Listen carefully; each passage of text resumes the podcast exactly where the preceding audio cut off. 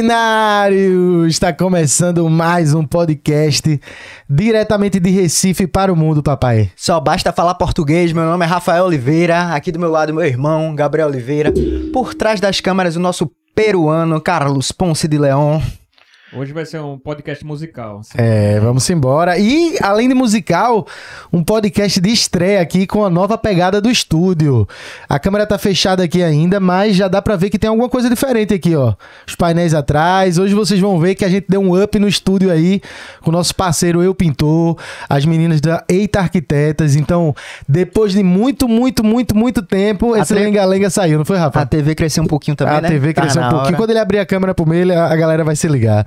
Porque hoje, galera. Eita, deu uma estourada aqui no meu ouvido, mas tá tudo ok ainda, tá? Foi Fernando disse, porque hoje vai uma tremedeira danada, mas vamos lá. Ó, hoje a gente vai começar com uma artista pernambucana com oito anos de história aí e que tanto representa pra cultura pernambucana. Tá sempre fazendo um bom forró, também com sertanejo, mistura de tudo. Ela toca tudo. Ela mesmo disse pra mim que gosta de tocar de tudo. Eu tô aqui hoje com Kelly Oliveira. Fala, meu povo! E aí, E aí, querido? tudo bom? Queridos, né? É. É, é Rafael Oliveira, Gabriel Oliveira, Kelly Oliveira. É isso Somos aí. Acho parentes? que é parente, rapaz. Será? Será que tu é prima da gente? Pai, andou... Será que a gente é tudo primo? Talvez. É. Agora tu é Oliveira com dois L, né? É. Não, é, é um L. Mas assim...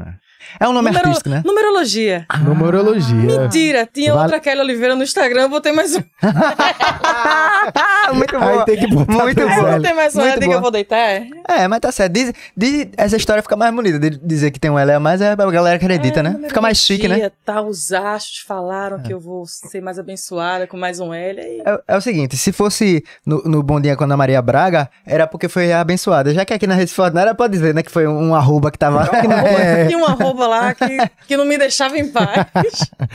Ô, Kelly, obrigado por ter vindo até aqui. A gente agradece que demais. agradeço, Vamos ter um papo massa sobre música, como a gente tava falando antes de gravar aqui. A gente adora quando é conversar sobre música, porque a Pô, gente que é. massa. Ninguém aqui é músico profissional, mas admiradores, apreciadores, a gente é colecionador de disco, a gente curte pra caramba e a gente sempre fica muito feliz em ter um papo massa e construtivo com relação à música. Então, obrigado demais por ter vindo. Obrigada pelo convite. Tô feliz pra caralho. Valeu. Hoje não, mas aqui, hoje, aqui é pra isso. Aqui é o lugar pra gente poder falar caralho. É. Eita, desce mais um. Ó, antes da gente começar, Kelly, a gente tem que agradecer aos nossos patrocinadores. Então, vou começar agradecendo a TecnoSpace, nosso parceirão aqui que tá com a gente na Recife Ordinário. Começou agora, tem aqui um mês aí de parceria, tá indo muito bem. A galera é uma empresa séria, tá ali é, localizada em Boa Viagem, ali perto do Shopping Recife. Você pode Salvando fazer... nossos computadores, né? Salvando computadores de todas as equipes, trocando, fazendo manutenção, limpeza. Eles vendem vários e vários produtos para informática que você precisa. Tudo de 100% qualidade, tudo original, tudo no precinho. Ainda tem desconto pra galera vindo aqui pela Recife Ordinário. Então o QR Code tá na tela, não perca tempo. Você aí que quer montar um PC gamer, os caras são especialistas nisso. Quando a gente foi lá da última vez, o pessoal tava lá montando, fazendo manutenção de máquinas, que são máquinas de 40, 50 mil reais pra galera da Federal, que vai fazer estudos e, e- e precisa de uma máquina potente. Então, assim, os caras são especialistas aqui pra você ter uma máquina de qualidade. TecnoSpace aí, o arroba tá na tela. E, claro, não pode deixar de dar o presentinho da TecnoSpace pra Kelly que tá ali, ó. Pega aí, Kelly, pra tu. Teu. Esse, esse fone aí é teu. Esse headphone da TecnoSpace nossa. que mandou pra você aqui. Não é meu, né? É de Gabriel. Do meu Gabriel. Do Ah, meu é, pronto. Ah, sim. E ele é perfeito porque dá pra jogar no celular, você bota o fone já adaptado pro celular, o Exato. headphone. Pronto, a, a bronca vai ser agora ele ouvir a gente, né? Valeu aí, TecnoSpace, tamo junto, muito obrigado. Queria agradecer também a Esporte da Sorte, a melhor banca de aposta do Brasil, que tá sempre com a gente. Velho, lá você pode ver, tem, é, tem as melhores cotações do mercado pra você que gosta de fazer uma apostinha, ver lá fazer sua fezinha. E tem todos os campeonatos, vai de futebol, basquete, tênis, série A, série B, série D, série C. Tem cassino pra você jogar também e brincar. Então dá uma olhada lá, porque vale muito a pena a gente tá aqui ó, com, com o cadastro aqui, vai estar no QR Code que o Carlos vai deixar. E lembrando sempre, né, é sempre bom lembrar que para apostas esportivas, cassino, enfim, mais de 18 anos e joga com responsabilidade aquele, aquela valor, aquele, aquela rendinha extra que você tem pra você poder multiplicar, fazer uma fezinha. É bom demais, né, poder fazer essa brincadeira. Só, só não gaste o seu dinheiro com o dinheiro da conta de luz, que você não é doido. Só não gasta quem não tem. É, exatamente. Então é isso, QR Code tá na tela, valeu Esporte da Sorte, nossa parceirona, só tem a agradecer.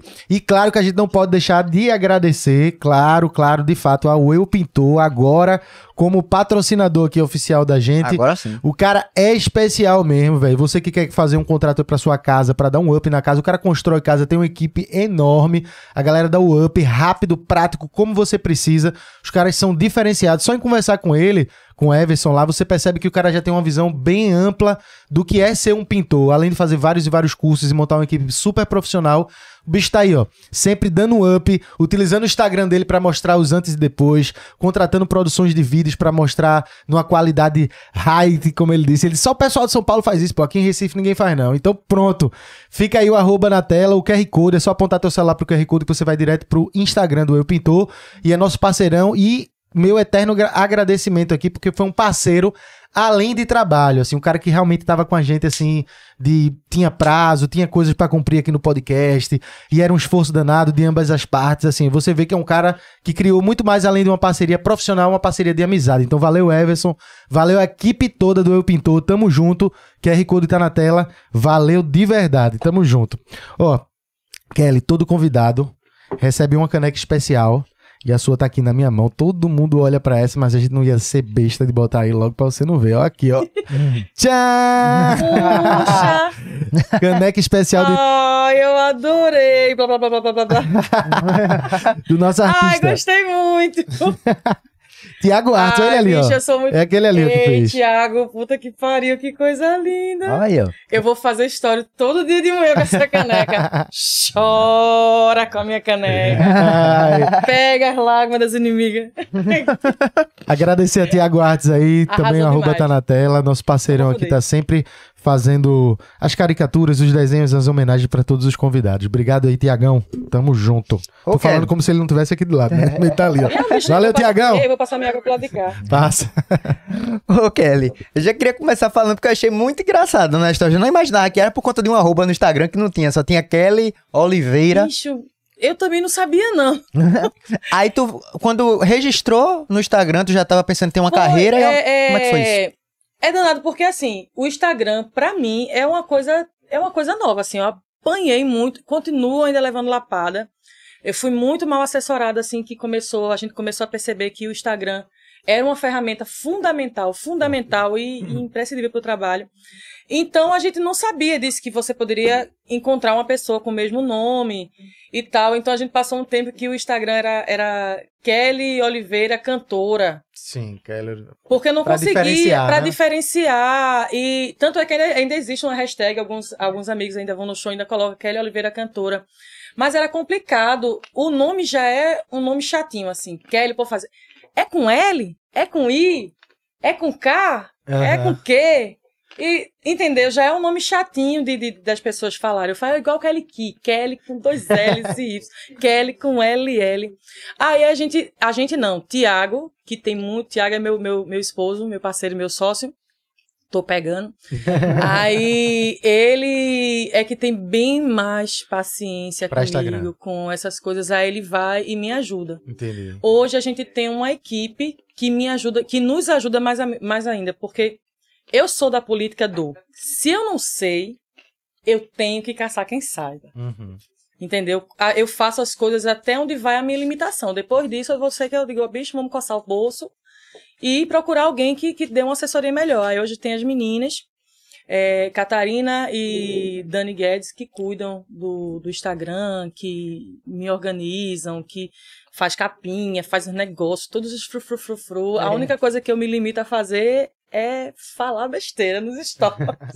Aí dá muito trabalho, não, né? Tu gosta ou não gosta? Tem dia que eu gosto, tem dia que eu não gosto, porque é, eu, eu tava vendo aqui vocês com, com uma convidada e, e- Ah, esqueci o nome dela, mas é maravilhosa, uma humorista daqui. A Gisele. Ah, Gis- Isso. E ela falando assim que dia bom, dia ruim, você tá lá o tempo todo. É, é, cinco horas da manhã você tá lá, É, acordar com toda a disposição. E tem dia que você não tá. Entendeu? É, e a gente que trabalha com, com música, a gente passa, as pessoas não têm ideia das coisas que a gente passa até chegar o momento do show.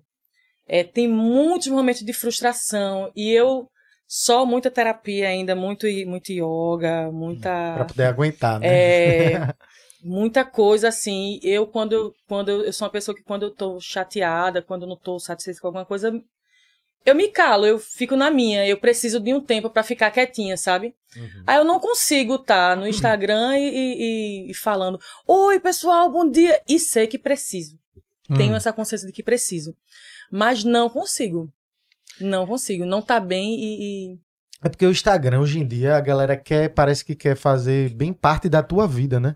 Tipo assim, É. Você quer saber, ah, eu acordei, ah, eu tô triste, ah, eu tô feliz. É, tipo, É. quanto mais detalhe você dá, parece que mais estoura. Isso. Uma vez eu conversei com um amigo meu que era humorista, que é ainda humorista, mas na época. Ele, hoje ele é bem estourado, mas na época ele não era estourado. Ele disse assim: pô, eu não consigo entender, porque um monte de influenciador é cheio de seguidor.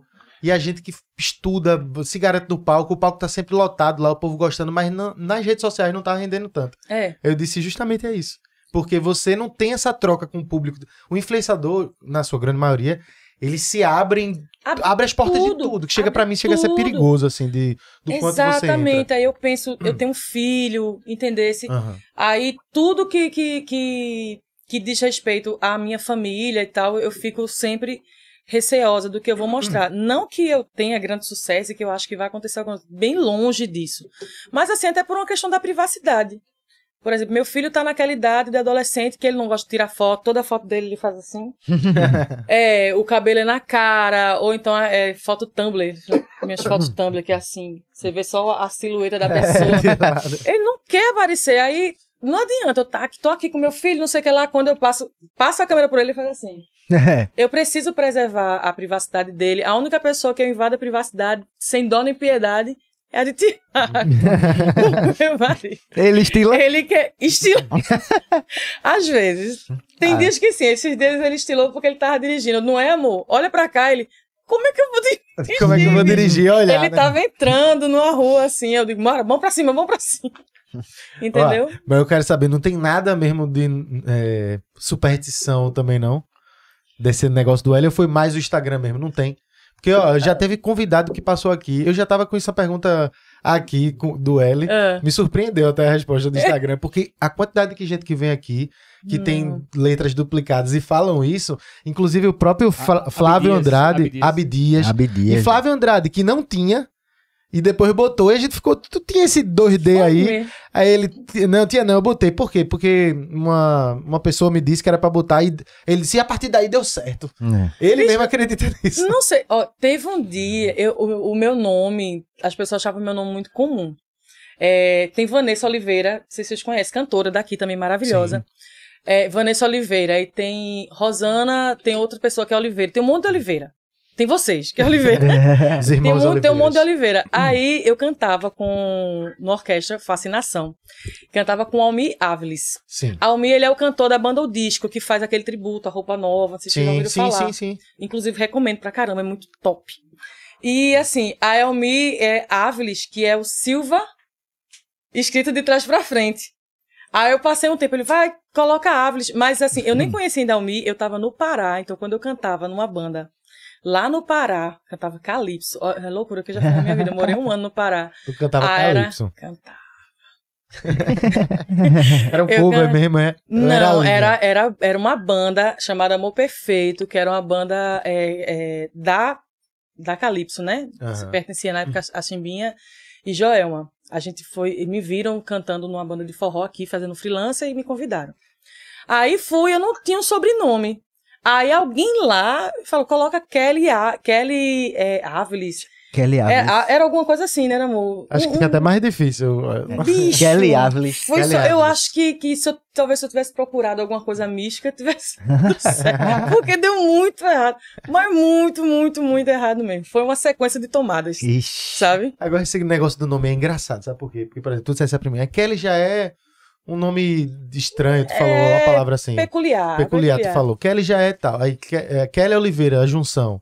Kelly Oliveira. Eu realmente eu não, não- não- nunca ouvi ninguém com, com algo parecido. Kelly Oliveira, com Oliveira. É. Tem um bocado no YouTube, Eu- tem fisioterapeuta, tem médico, tem Ai. gente que tira espinha, tem um monte de coisa. 200 milhões de pessoas Mas- Brasil. eu nem me sinto única, nem me sinto É. especial.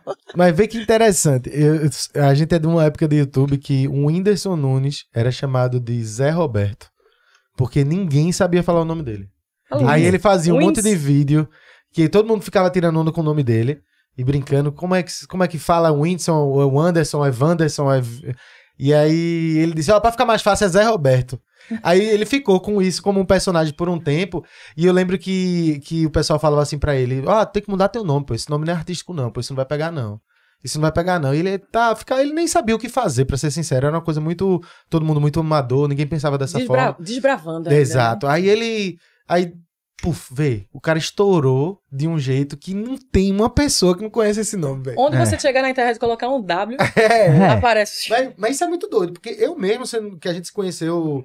acho Sempre achava estranho, 2012, né, eu achava estranhíssimo. Eu falei, Não caramba, como, aguentar. que Achava nome estranho. é esse, velho? Eu achava, eu achava uma barreira, assim, porque quem não conhecia dizia, um Whindersson, quem, meu irmão? É. Todo E mundo dá era a assim. impressão do, do nome de uma pessoa idosa, né? É. Vocês nunca velho. pensam assim, uma pessoa que tem um nome, um nome que, que remete a uma pessoa mais idosa? Não, tem alguns, É, mas Tipo, acho uma, Frederico. Uma criança chamada Ma- é, é, Luísa. Eu só lembro das minhas vizinhas quando eu era criança. Dona Luísa. Não era Não. Luísa, era Dona Pô, Luísa. Luiz eu nem acho tanto. É, assim, agora tem Luísa. uns nomes tipo, sei lá, se um pirrar nasce em 2023 com o nome de Severino, é, é, tá ligado? É, É, já, já nasceu Chico- velho. é. Seu Chico. Eu tenho um Chico é amigo. Francisco, né? Eu tenho um amigo, é, é Chico. Tiago é. Francisco. Frederico. É, Frederico, é. eu acho. Frederico. O, o, o Tiago, meu marido, ele é, ele, é Fran, ele é Francisco, né? É. Aí chegou aqui, diminuíram pra Piu Piu. É. Sério, de Tiago, Ai. aí hoje é Tiago Piu Piu. Tiago Tiago Piu Piu Piu. Tem gente que chama Pipiu. Pipiu. É massa, bicho. Ô, Kelly, eu queria começar um papo mais da tua carreira pra gente tentar trazer um pouco. Primeiro da tua história, a partir das- da, tua carreira mesmo, solo, assim. Tipo, tu tem oito anos de história é, como artista solo, Como artista solo, é. porque tu já tá na música há muito tempo, mas eu digo, teu primeiro disco, tu começou gravando um forró, sendo. é, eram músicas, versões de Reginaldo Rossi Isso. e era uma pegada forró. Aí eu já te pergunto assim: como foi a escolha do gênero e a escolha de ser, que eu achei até bem peculiar, as músicas de Reginaldo Rossi numa versão forró. É, foi assim, eu fazia. Eu fiz back pra André Rio e pra Marcial Melo Hum. durante muitos anos. Tiago fazia, meu marido fazia bateria, produção e eu fazia back pra eles. E eles foram grandes incentivadores, os dois grandes incentivadores de que eu tomasse essa atitude de, de ter uma carreira minha. Aham. E André nunca me tratou como, como uma Beck. Ele sempre no show, ele me chamava pra cantar, quer apresentar pra vocês uma grande cantora, não sei o que lá, nananana. Kelly Oliveira, aí teve um, um trio, o Camburão, é, é, esse que faz do, dos PMs, é esse, né, o Camburão que era lá no, no o percurso, um, um pedacinho do percurso do Galo ali pela Imperial e tal. E eu não queria cantar, eu ia cantar e eu não queria cantar o que todo mundo estava cantando. Uhum. Você chega no- no- nos polos, todo mundo às vezes está fazendo o mesmo repertório de, de carnaval. E eu queria fazer uma coisa diferente, então a gente começou a pegar umas músicas de Reginaldo, a gente tinha feito no Galo da Madrugada e tinha funcionado pra caramba. Aí Já na versão forró? já na versão na versão em frevo. Frevo, né? Porque galo. né? Em frevo. Aí a gente pensou, se dá em frevo, dá em galope. Entendeu? Aí a gente acabou, gostou da ideia. Ito Pereira também, que cantava, tocava comigo na época no Espetos. Bicho, eu, ao mesmo tempo, na mesma semana, eu tava um dia cantando jazz, no outro dia eu tava cantando bossa nova, no outro dia eu tava cantando forró, no outro dia eu tava cantando frevo. Isso tudo de uma vez só. E Ito era um cara que ele queria muito ter esse projeto de fazer um disco de forró com música de Reginaldo Rossi. Aí eu fui lá e roubei. Demorou pra gravar, eu vou gravar. É minha. Aí- é minha, peguei a ideia. E, claro, com o aval dele, né? E a gente gravou em shot, em forró e tal. Mas a gente ainda fez vários shows, mas acabou que não, não vingou. Era, era difícil você fazer as coisas dependendo também da, da, da força pública, né? De, de, de, de contrato de, de estado, prefeituras, essas coisas. Sim. Sim. Mas é, eu, pessoalmente, modéstia à parte, eu acho um disco muito massa. E é um projeto, né? Assim, é um de você projeto junta. muito gostoso, velho.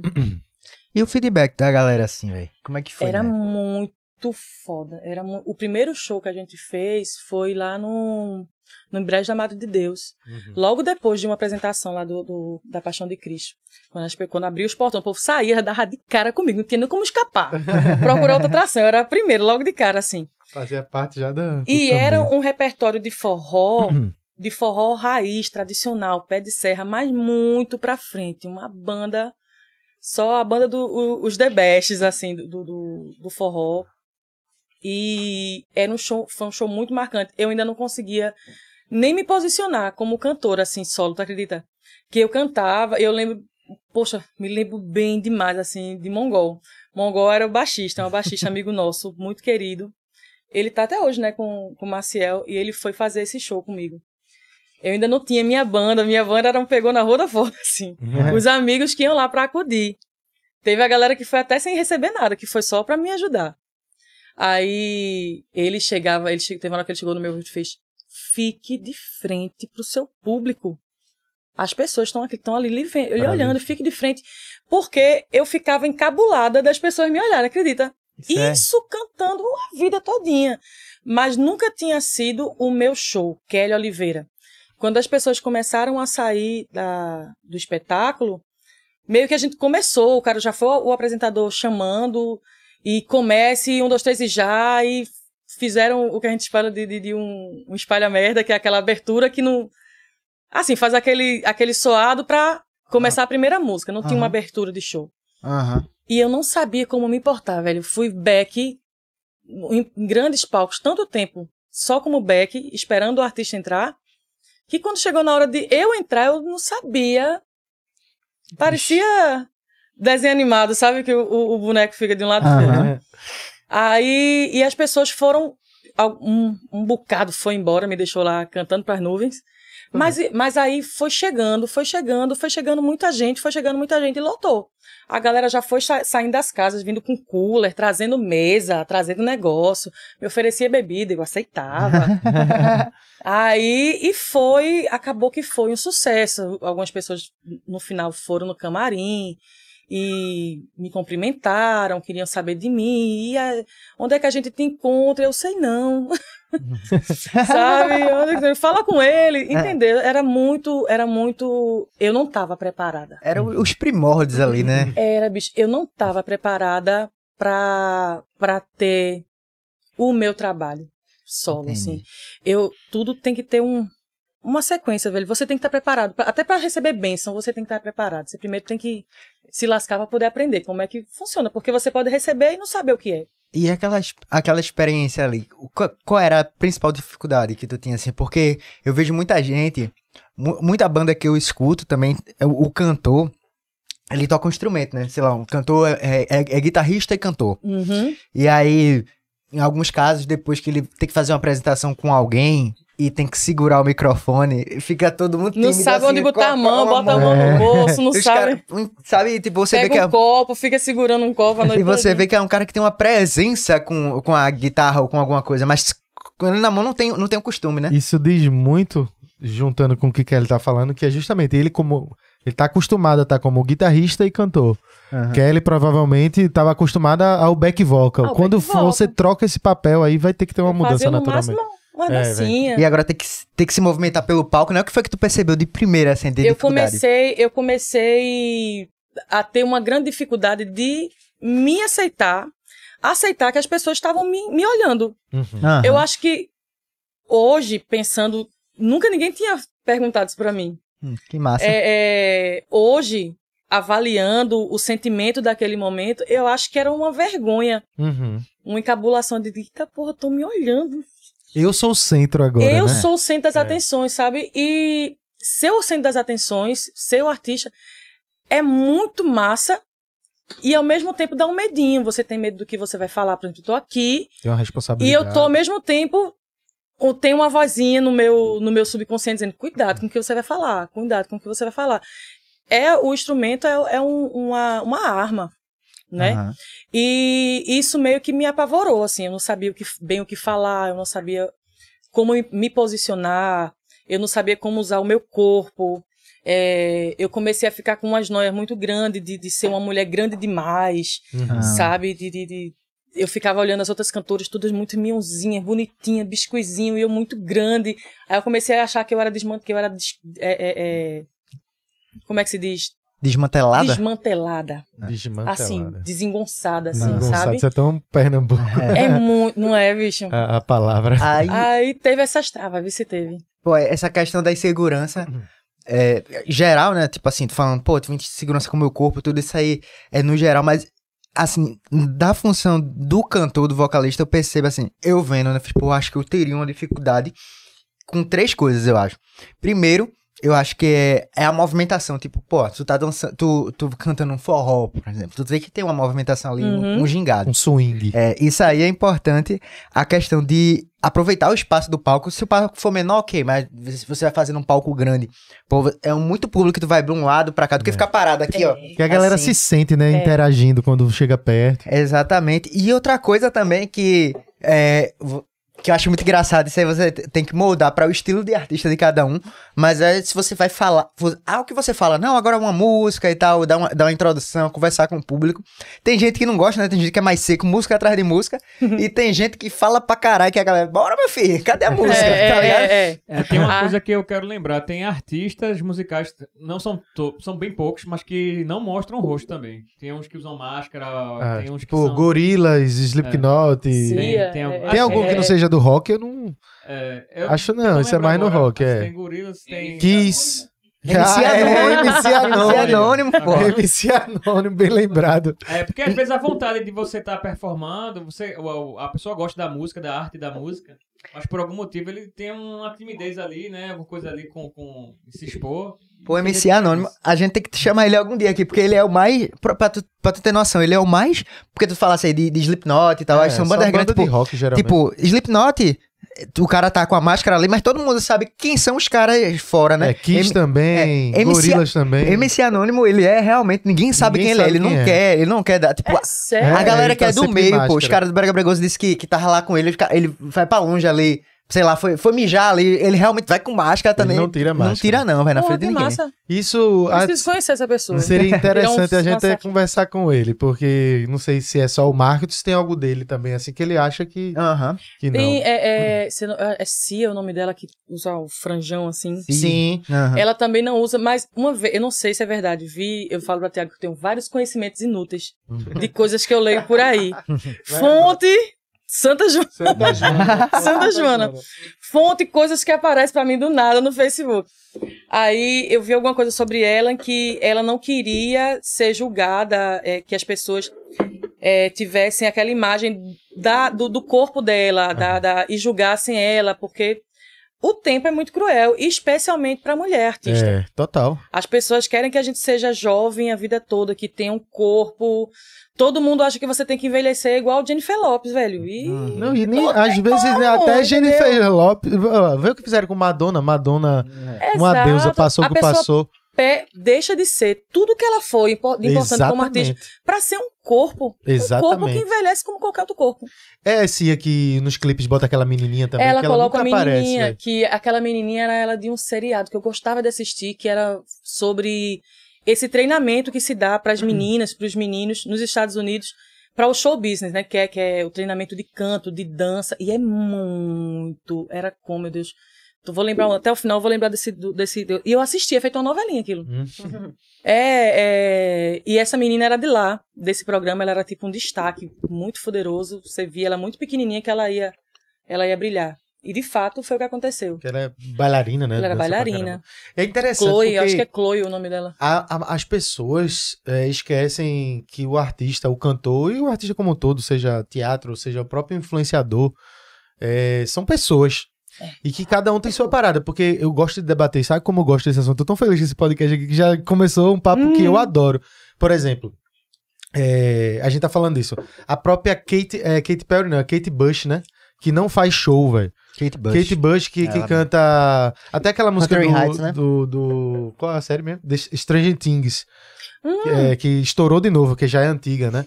É, tem várias e várias músicas antigas clássicas dela e, e ela não faz show, velho. Ela fez poucos shows pontual na vida dela, que ela disse que não se sente bem no palco. Ela gosta de gravar a obra, vender a, a mídia, mas não o show. Às vezes a turnê é cansativa também. A turnê, pronto, o próprio Ela Steve... já ganha dinheiro, assim, no caso, com as vendas dos discos e royalties, né? Já é, tanto- É. já é suficiente que ela não, não vou fazer show, vai fazer uma O apresentação. próprio Steve Perry, que é o cara do Journey, que canta Ah. aquela Don't Stop, ele... Pronto, ele cantou por 10 anos na banda e saiu depois que um amigo dele morreu, que era um amigo dele de infância, que ele disse que passou esses 10 anos da banda se dedicando tanto que ele perdeu o tempo da família e dos amigos. E aí ele disse que teve esse choque e ele fez, pronto, agora eu não quero mais, vou viver minha vida... E hoje ele tem um, um disco ou outro, carreira solo, não faz show... Ele, de fato, são artistas muito grandes. Isso porque são artistas grandes. Fora os que a É. gente não conhece, assim, da história. Que Deve de, de repente muito. mudou por conta disso. Porque são pessoas, né, velho? E a gente tem histórias na música de, de- desse, desse sucesso avassalador, histórias trágicas, né? Oh, De, de pessoas que se perderam. Eu acho que é muito fácil se perder com a fama, sabe? total, velho. Acho que é muito fácil. É, é, às vezes eu fico pensando, digo, pô, será que eu sou uma pessoa que eu me perderia assim, fácil com a fama? Porque eu fico, meu Deus, se for pra eu ficar desse jeito, Não, é. não, não, não me dê sucesso, não. Eu acho que ele não deu ainda porque talvez eu fosse ficar. Eu fico Será, imaginando bicho? que quando é algo gradual, é mais fácil lidar do que é algo quando é repentino. Por exemplo, o artista lançou o primeiro disco, o primeiro disco já estoura e tal, então acho que é mais difícil. Mas tem aqueles artistas que lançam o primeiro, o segundo, aí vai estourar no terceiro. Talvez. é, Eu fico pensando nisso, sabe? aí a gente volta de novo pra, pra aquele comecinho. A gente precisa estar preparado. É. E, e essa coisa de- desse. Voltando pra essa, pra essa menina lá do- dos clipes da, da CIA, os Estados Unidos, eles preparam você pra isso, assim. Do mesmo jeito que vai preparar o cara pra pra trabalhar com internet, que vai preparar o cara pra trabalhar pra, com, com, com. Tipo molecha for. O cara quer ser artista, a família vai investir pra que ele seja artista. Coloca o menino de, de pequenininho pra se preparar, aprendendo a dançar, Uhum. aprendendo a cantar e aprendendo a lidar com a carreira, com o show business. É muito complicado, você tem uma vida de muita exposição. E eu acho que o mais foda não é a vida do artista que é estourado, é a vida do familiar do artista que é estourado, imagina o filho. Pois é. Ó, Você, esses dias estavam criticando a, a, a filha de Jennifer Lopes porque ela não é tão bonita quanto a mãe. merda, a Cara, vê, imagina, também isso é- é um, um adolescente Viver isso. que já tem todo aqueles distúrbios de imagem, de, de, de- já não se gosta. O adolescente já é. Aborrecente já é um negócio complicado. Aí chega uma pessoa por nada, por pura maldade, por pura especulação, por puro. Quero vender alguma coisa, Uhum. vou acabar com a vida de uma pessoa. É. Entendesse? E, e, porra, nada que é bom, assim, ou que tenha um resultado vai ser fácil, né? E, tipo, às vezes, sei lá, tem, tem várias pessoas que querem ser uma Madonna, ou sei lá, mas às vezes não se. Não, não pagariam o preço de ser uma Madonna, sabe? É. De que quer ser, mas, porra, é muito trabalho, você vê coisas no dia a dia. E a gente não tá falando só do lance da música, velho. Mas eu tava vendo. Quem falou isso foi foi o filho, o filho de Galvão Bueno. Hum. Que É, é Cacá Bueno, né? O nome dele, né? Isso, Cacá Bueno. Ele tava falando, o filho de Galvão já, já, já é mais velho hoje, já deve ter uns, uns 40 anos. Tem o Kaká e o Popó Bueno. Pronto, eu acho que o Kaká, ele deve tá, ele tá na, na faixa dos 40 anos, ele dizendo assim que a primeira vez que ele foi pro Maracanã com o pai dele foi agora, ano passado, porque o pai dele todo final de semana tava trabalhando, né? E trabalhando, e viajando, e, faz- e ele não ia, é, não curtia com o pai dele um jogo e tal. E tá- é, no auge dele mesmo, ele tava todo final de semana era gravando pra jogos, Maracanã, não sei o que, e viajando. E ele falou uma frase que eu fiz, caralho, velho. Ele fez assim: é, Meu pai é, tava na sala de todas as famílias do Brasil, menos na minha. Puta, Dia de Pesado, domingo. Pesado, Caramba. pesado. Dia de domingo, meu pai tava em todas as, as, as, as salas, menos na minha. Diga aí, que doideira, velho. isso Aí, assim, é foda, velho. Você vê Sim. assim, o, o cara. Pô, o cara, quem olha assim vê, porra, Galvão, tudo que ele conquistou. E até na área, assim, porra, tanto narrador que se inspira nele. Mas quantos largariam tanta coisa por 40 anos pra É. ser um Galvão, sabe? É. E aí, eu gosto desse debate da gente trazer a questão do artista, porque as pessoas esquecem que são pessoas, como tu falou, a filha da. Pô, é- além de uma criança, que você já tem a pressão da mãe ser quem é, e É. você sempre tem comparação, é uma doideira danada, né? E aquele negócio, é, a gente quando era criança fala, ah, filho de rapariga, você, Aham. minha irmã.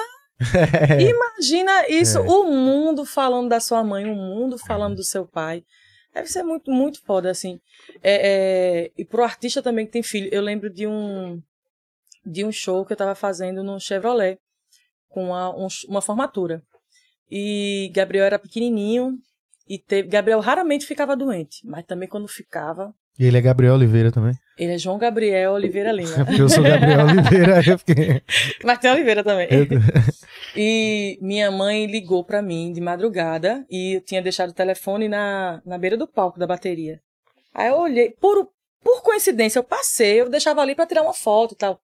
Quando eu passei, vi o telefone tocando e vi que tinha um monte de chamada. Aí eu atendi no Viva Voz de manhã.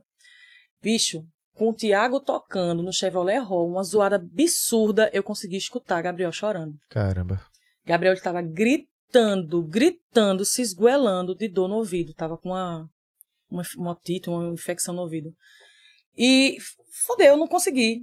Deu logo uma trava aqui. Eu me senti a pior pessoa do mundo por eu estar trabalhando e não estar com meu filho em casa para levar ele no hospital. Quando acabou, o Tiago estava tocando comigo. Quando acabou, a gente foi para casa imediatamente. Tiago foi socorrer Gabriel comigo de, de terno e gravata, porque a gente fazia baile bem Uhum. eu tava de longo, eu lembro que eu peguei uma roupa qualquer assim e troquei de roupa no carro, no caminho para o hospital. Mas era, imagina você numa turnê, Total. entendeu? Não tá perto. Não... Eu passei um mês fora, é, é, viajando pelo sertão com Marcel Melo, quando o Gabriel tinha três meses. E Gabriel, eu tive uma, eu tive uma gravidez bem complicada. Eita, a gente já mudou completamente de assunto. É, mas eu Isso adoro. aqui é É bom. isso, isso aqui é podcast. Tá. Desandou Vamos o entrar. assunto valendo, não foi já? Aí, assim, eu tive uma gravidez bem complicada, muito, muito, muito complicada. E quando o Gabriel nasceu, é, Marcel fazia assim, e tu vai, Kelly, conseguir fazer o, o- São João? Eu digo, bicho, eu vou ter que ir, eu tenho que ir. Eu Uhum. tenho um filho pequeno, a gente tinha acabado de comprar apartamento, tava, tava pagando o quarto do menino, tava todo mundo entulhado em dívida. E tinha que ir. E Gabriel estava com três meses e eu sentia um, um desespero muito grande porque eu não conseguia amamentar. Uhum. Eu não conseguia amamentar. O, não sei se porque o, o meu peito ele inchou tanto que o bico do peito, em vez de sair, ele entrou. E eu percebi isso durante a gravidez, lá no final da gravidez. Então foi a gravidez todinho. O povo, não, pega uma seringa, corta a, a tampa Cada um puxa. Vixe, é uma dor, uma dor que não é de Deus, assim, sabe? Pra puxar o bico. Pega um sutiã apertado, bota um negócio, corta pra poder ficar. Eu era ridículo, eu. eu com o sutiã furado, com, fazendo um bico, tudo pra, pra facilitar quando ele, quando ele nascesse. Não teve acordo. Além de não ter bico, o bico entrou. Gabriel nasceu com a boca rindo. Aí o men- o menino tem um problema no maxilar e não sei o que, leva pra médico, médico não tem nada. Mas ele não, por ele ter a boquinha muito pra dentro, hoje em dia é um bico imenso, linda a boca dele. Mas assim, por ser muito pra dentro, ele não conseguia abocanhar. Velho, ele não, vê como as coisas são todas providenciais. Ele não conseguiu, eu não consegui amamentar Gabriel. Era um suplício, assim, porque eu desmamava, Tiago dava o leitinho pra ele no copinho, até que um dia, ele, muito desesperado de fome, ele cortou a boca de um lado e do outro. Aí eu disse, vá pra puta que pariu, hospital, não sei o quê. Porque a gente estava sempre no IMIP, pedindo orientação e tal. E é muito bem acolhido lá, mas eu não conseguia. Aí eu disse, "É, quer saber, vai ser na mamadeira e não tem como, eu não vou é cortar a boca do meu filho de novo, deixar ele chorar de fome. Enfim, Gabriel não mamou. E eu consegui passar um mês viajando com ele com três meses. Se ele mamasse, teria sido muito pior. Já foi muito dolorido. Tu imagina Total, velho. eu viajando sabendo que ele estava chorando de fome porque, não, porque é, é, é, queria peito. Porque não é só o mamar, é o aconchego, é o. A criança, quando ela se apega no peito, ela quer peito, não quer outra coisa. Total, velho. Aí tudo é providencial. Mas foi, tipo, um mês sofrido, assim. São coisas que a gente passa no trabalho. Foi sofrido pra mim, foi sofrido pra ele também como pai. Eu vivia com uma fralda, toda noite eu chorava. Ei, Eu imagino. Ele vai me esquecer. Ele não vai mais lembrar de mim. Ai, lembra direto. Nunca esqueceu. É, Ah, Kelly, é, vol- voltando um pouquinho pro assunto do, do forró, de Reginaldo, Hum. aí eu já trago essa questão do que vem, do que a gente vem debatendo hoje na internet, assim, dois, três dias atrás, a gente viu vídeos viralizarem com alguns cantores no palco fazendo críticas no São João de Caruaru e do, de Campina Grande. Isso é algo que se repete todos os anos. Todo ano. Todos os anos é a mesma coisa. Eu te- tu, assim, como pernambucana, porque a gente vai falar, mas Uhum, é esse pequeno pernambucana. é, Como é que tu se sente assim? Principalmente porque tu é, tá. Eu sei que tu gosta de flutuar por todos os gêneros, assim, é uma pegada tua, mas tu também tem uma história no forró, não só na tua carreira solo, mas de onde tu veio, com É. quem tu cantava, com quem tu tocava, quem tu participava, e ao mesmo tempo hoje já vindo com outra pegada, também um lado mais sertanejo. Como é que tu consegue enxergar hoje o cenário é, dessa questão das, das prefeituras não se importarem o tanto quanto com os, os artistas pernambucanos ou os artistas nordestinos da terra com os que vêm de fora. Eu não limito isso só a sertanejo, que foi o caso agora, mas a tudo, assim, a gente chega até no carnaval isso acontece.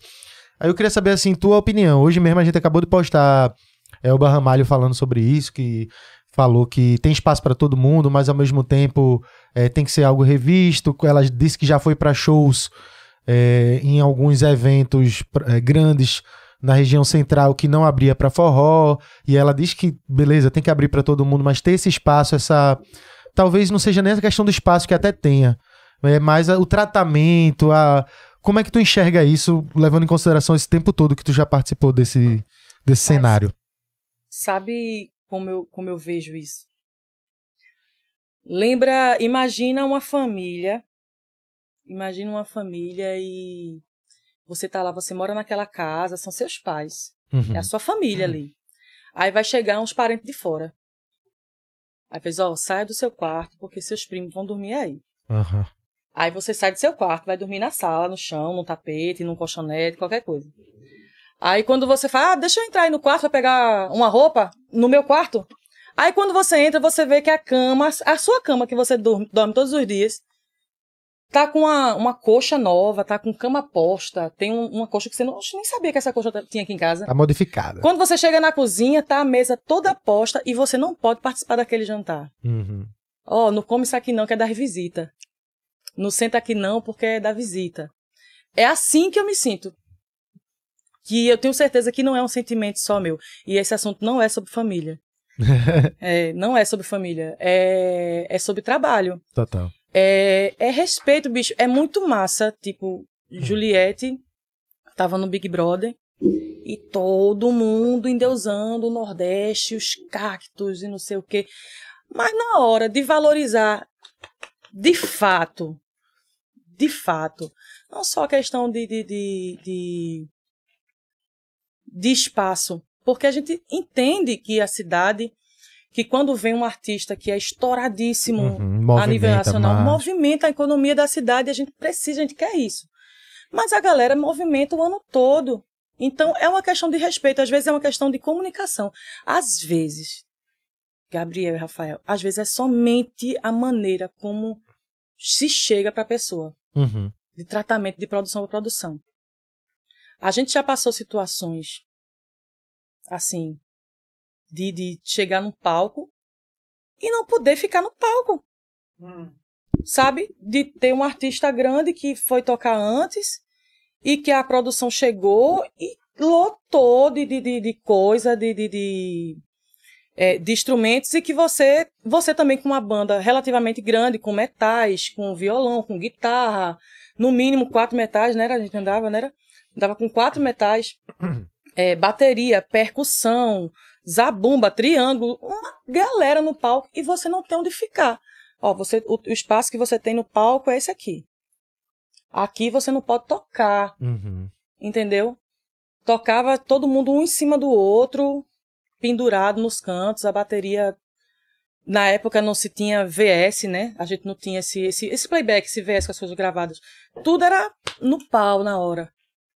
E não tinha porque, tipo, o artista não, não deixa que você mexa. E os produtores locais, bicho, come aqui, velho. É. Aí pra você, puta que pariu. Acho Sabe? que tem até certo medo dos produtores. é, Ai, não, é, Entendeu? é Gustavo Lima, é fulano, é muito grande, aí tem que ter toda aquela babação.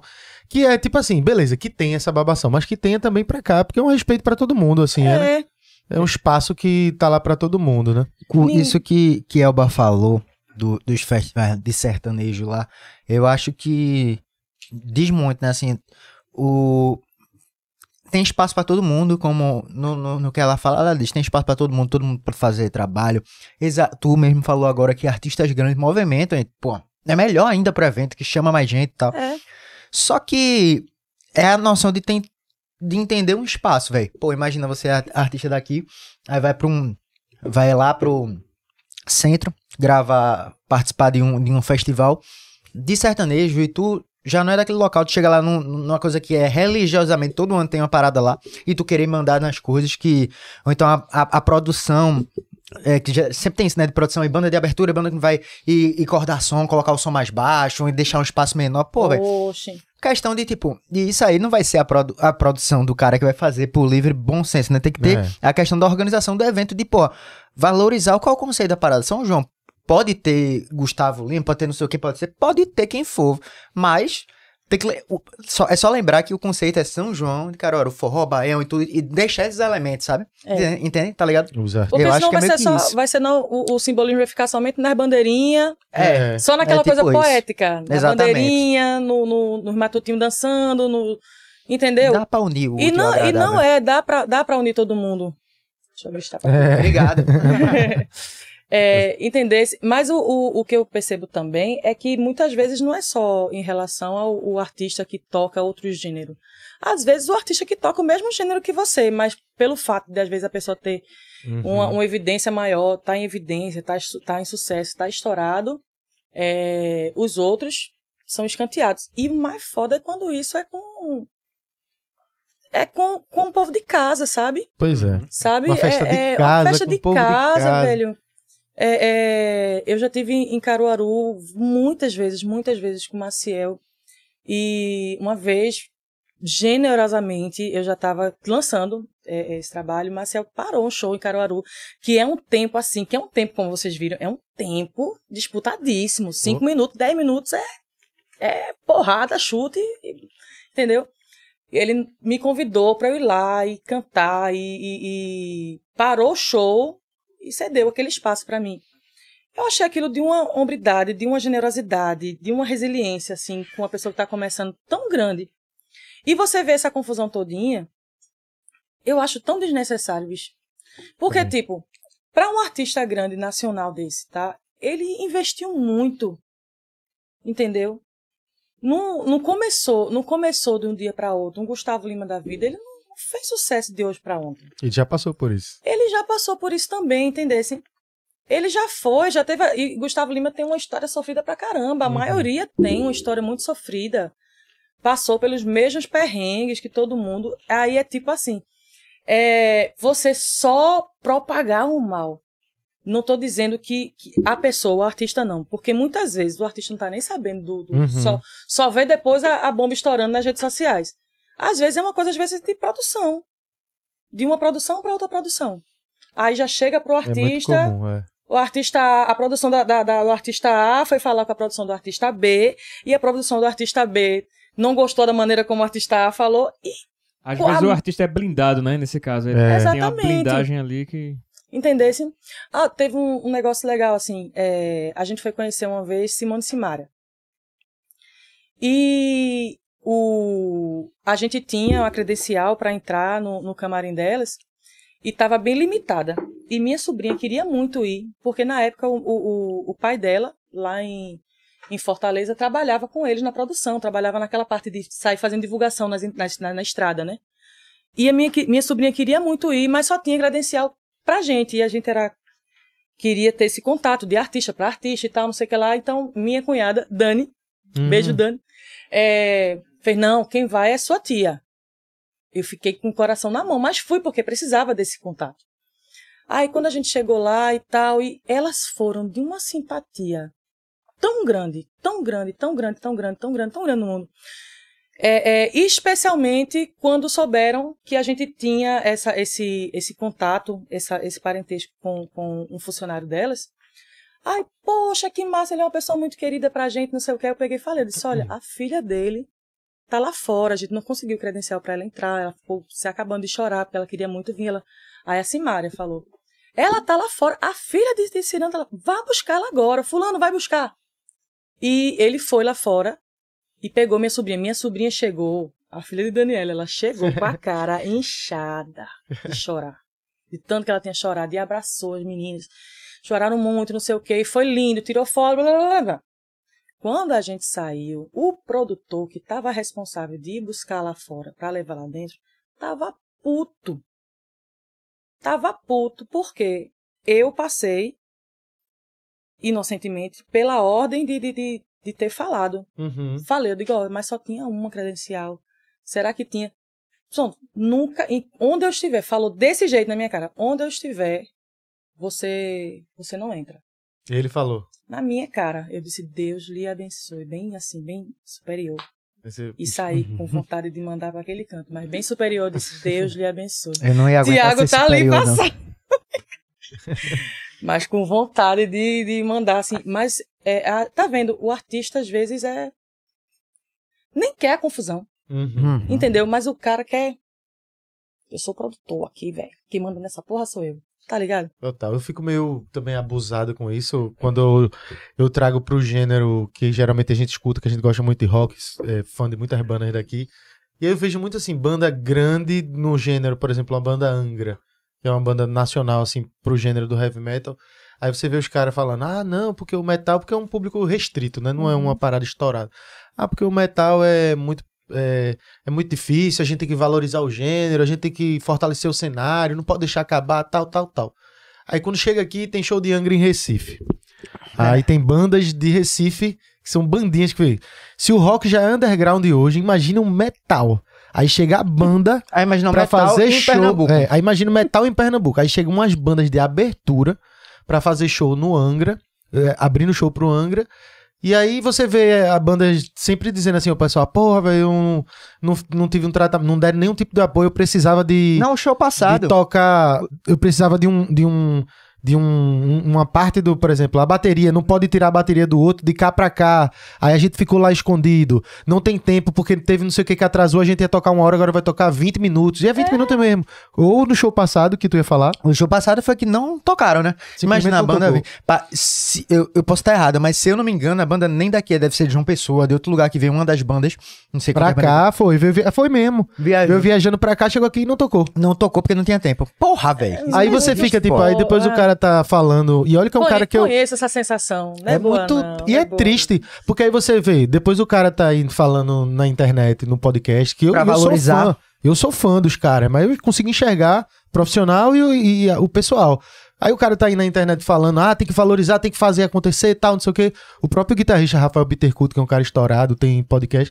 E na hora você vê assim, pô, velho, ou ele tá sendo blindado, como tu falou, tem uma É. produção por trás, ou eu faço assim, não faz sentido esse discurso, porque fica um negócio só pra propagar, mas quando é na prática... Mas naquele dia, tu. E não é um caso assim, isolado, são, é entendeu? sempre. Isso acontece o tempo todo. Aí fica, tipo, é uma tristeza danada porque parece que uns, o gênero quer matar o artista menor. Tá entendendo? Tipo assim, como tu falou, não é o Gustavo Lima, não foi Simone Simara, É. nesses casos, que pode ser também em alguma outra situação. Mas parece que o maior quer matar o menor. Acabar o menor. Matar É. que eu digo assim, sumir. É, é Não- tipo assim, não não, ninguém, ninguém vai brilhar. Só que o maior já quem foi menor um dia, né, velho? Já teve que. Já passou, velho. E, e- e é muito triste. Parece aquela a piada do Whindersson Nunes dos ratinhos. Qual? Porque é aqueles falam, é, o ratinho encontra o queijo e come sozinho. Ah, esse queijo só dá pra mim. Até que encontra o grupo de ratinho. Um encontra um queijo bem grande, faz. Esse queijo. Aí todo mundo vai, pensa que vai dividir o queijo. Faz, não, se arromba, o queijo é só meu. Porque na hora que tu foi comigo, ninguém dividiu. Ninguém então dividiu, agora é. é só pra mim. É tipo isso mesmo. E, e, infelizmente é desse jeito. Eu acho que, que existe uma, uma dor. Existe uma, uma dor já, sabe? Tanto é que a gente vê que todo ano se repete a mesma história, a mesma história. Mas digo e repito, não é só com um gênero diferente do forró, não. Dentro do forró, artista que é maior Também, também, né? bota pra fuder artista que é menor. Parece que Entendeu? é natural, né? Assim, É. naturalizaram isso aí. É, exatamente. Bizarro. Exatamente. E infelizmente, né? Exatamente e infelizmente. É, que assim. exatamente. Ô, Kelly, mas falando de forró e essa mudança, assim, hoje tu tá lançando, lan- chegou a lançar DVD, né? Gravou várias, várias músicas, tu lançou clipe agora, Lancei clipe. O, o DVD ainda não. ainda não A gente- lançou. gente Chegou a gravar? gente- não, a gente pretende gravar no final do ano. Uhum. Jun- assim, uma, um, um- assim, um apurado, um apurado de, de tudo que a gente fizer esse ano, né? A gente tá com uma música pra sair agora é, em julho, no começo de julho, e tem mais umas três ou quatro músicas, né, pra, até o final do ano. Isso numa pegada nova já, né? Tu tá indo numa linha mais nova. sertaneja, né? É, isso. Essa a gente gravou agora Sobrando Azar, a música que a gente tá trabalhando agora, que é um, um pagonejo. Pagonejo. Pagonejo. Pagonejo, uma mistura. É o do clipe, né? do- é, a do clipe. Eu vi. Eu sou É uma Bruno mistura de, de, de pagode com sertanejo, né? É. Tudo que a gente gosta. Tudo que pede uma pra tomar uma. E tá sendo arretado, velho. Assim, eu não tenho, eu não tenho nenhum problema em, em- em cantar outros gêneros, não. Uhum. Eu não, eu não entendo, juro a você, que eu não. Essa galera que é bitolada, né? eu não vejo necessidade pra essas confusão, não, bicho. Uhum. É um país grande demais, Gabriel. É, é- é- Eu não me sinto, eu não me sinto na, na- constrangida de gostar da música de outra região. Total. morei um ano no Pará, o Pará é riquíssimo, porra. A música do Pará, a música do Pará, as pessoas acham que a música do Pará é somente é, é, o calypso, mas não tem não, Tecnobrega, é o né? tecnobrega. Mas não é, tem muita coisa legal no, no, no Pará. Rio de Janeiro, bossa nova, samba, a- a- tem coisas que eu assim, que eu não canto, mas é porque eu não tenho uma grande convivência. Não, eu acho que a gente com- é, acaba é, é, consumindo e reproduzindo como música aquilo que a gente também consumiu. Então, Uhum. eu consumi muito na minha infância. É, pago- é, pagode não. Forró regional. Eu consumi muito bossa nova, porque mãe gostava muito, escutava muito bossa nova. Até ela começar a escutar somente Padre Zezinho.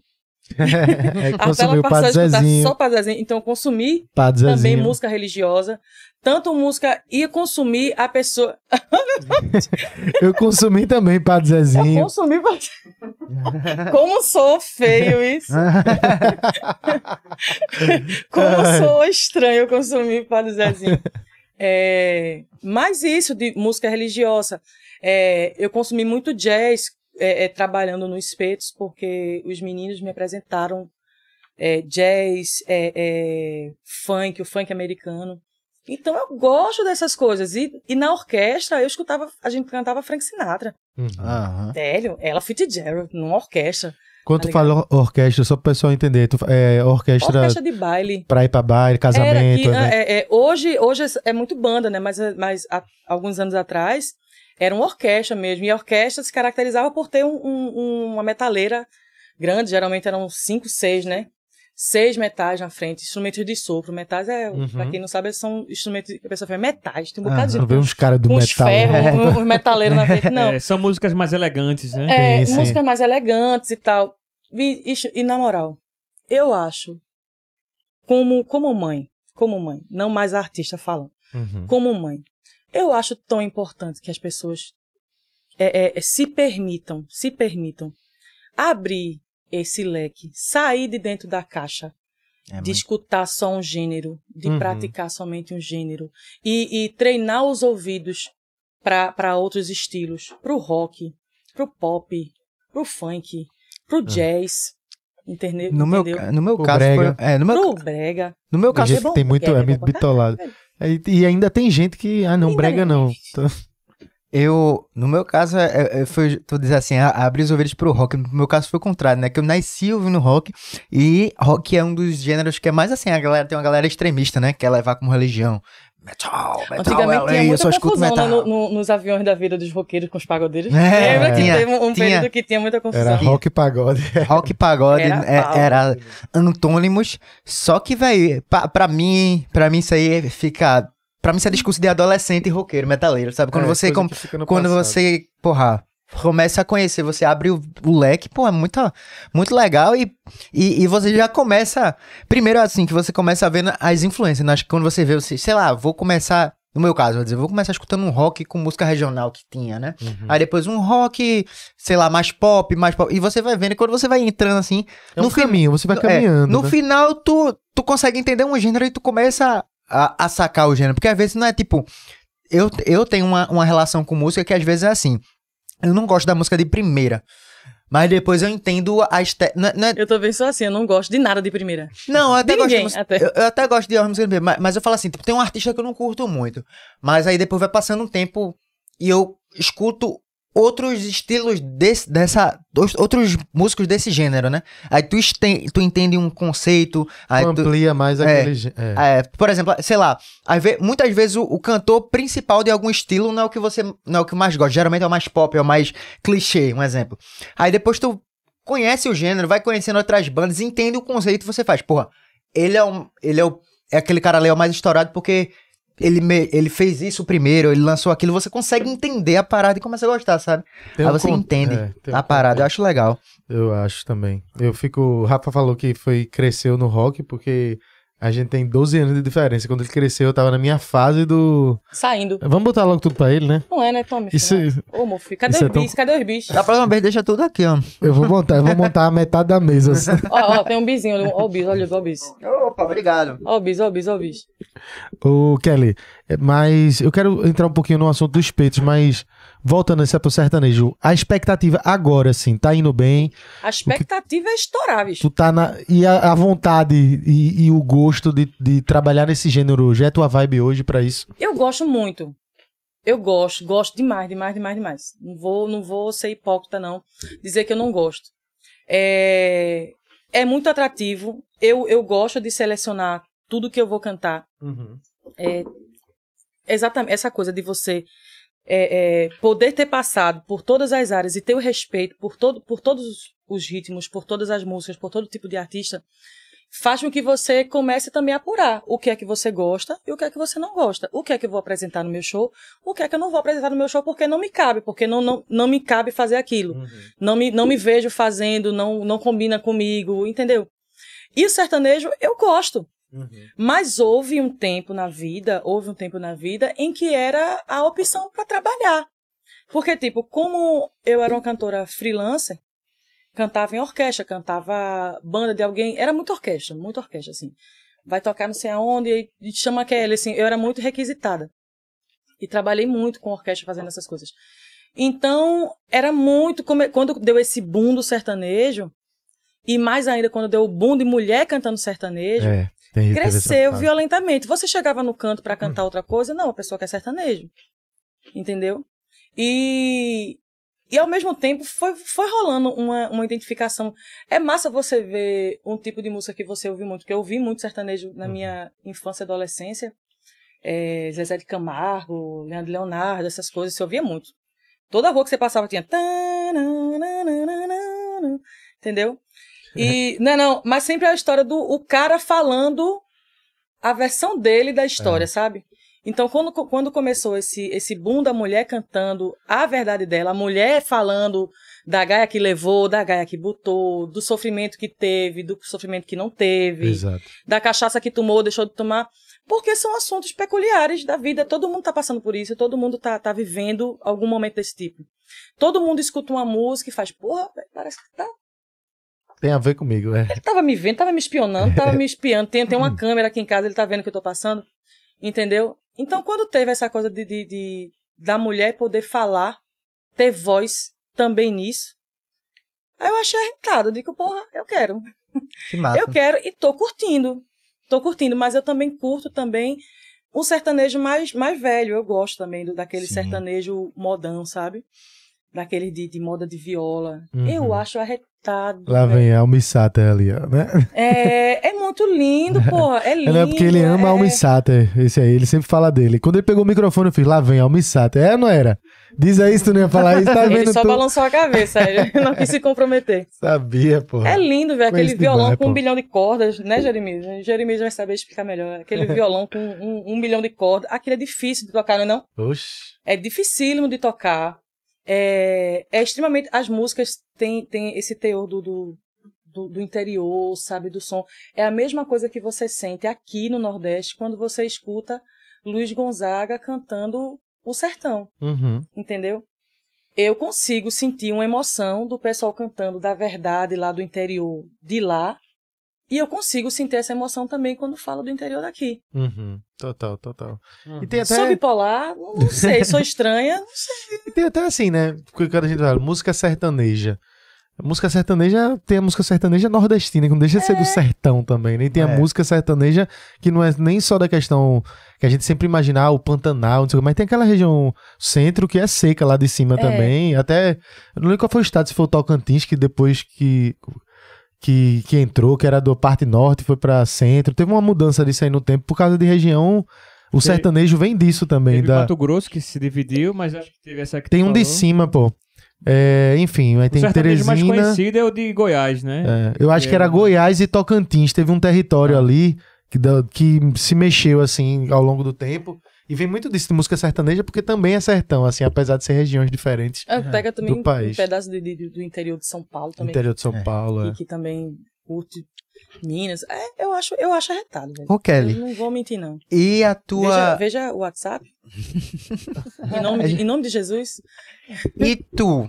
É, com- Quer dizer que tu também teve uma experiência com jazz, bossa nova na Espetos? Como é que foi? Conta isso aí pra gente. É espeto, o espeto clássico, que tem um boi lá na Era o frente. que tinha um boi lá Aham. no derby. Aí tu cantou Rapaz, por já muito tempo. passei cada coisa ali quando tinha jogo do esporte pra eu voltar pra casa.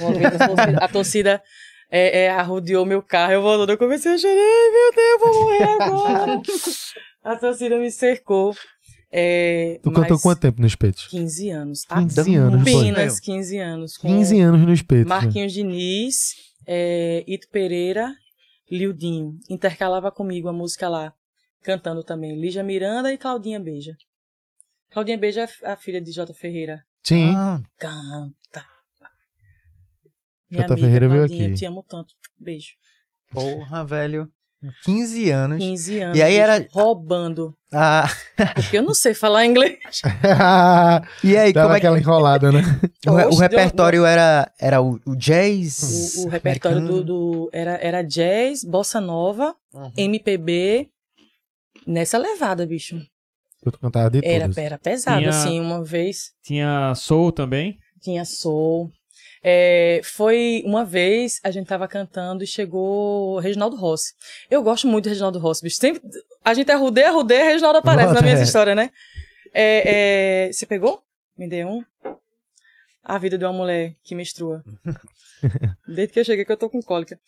É, ele chegou e, e tinha um negócio, quando ele chegava, tinha um cabo esperando ele com um copo de uísque. Ele entrava, o cara, Oxi, que onda da porra. toma o teu boneco aqui, entendesse? Aí ele veio andando, eu, eu tava cantando Cry Me a River. Now you say you love me. Vou enrolar a letra.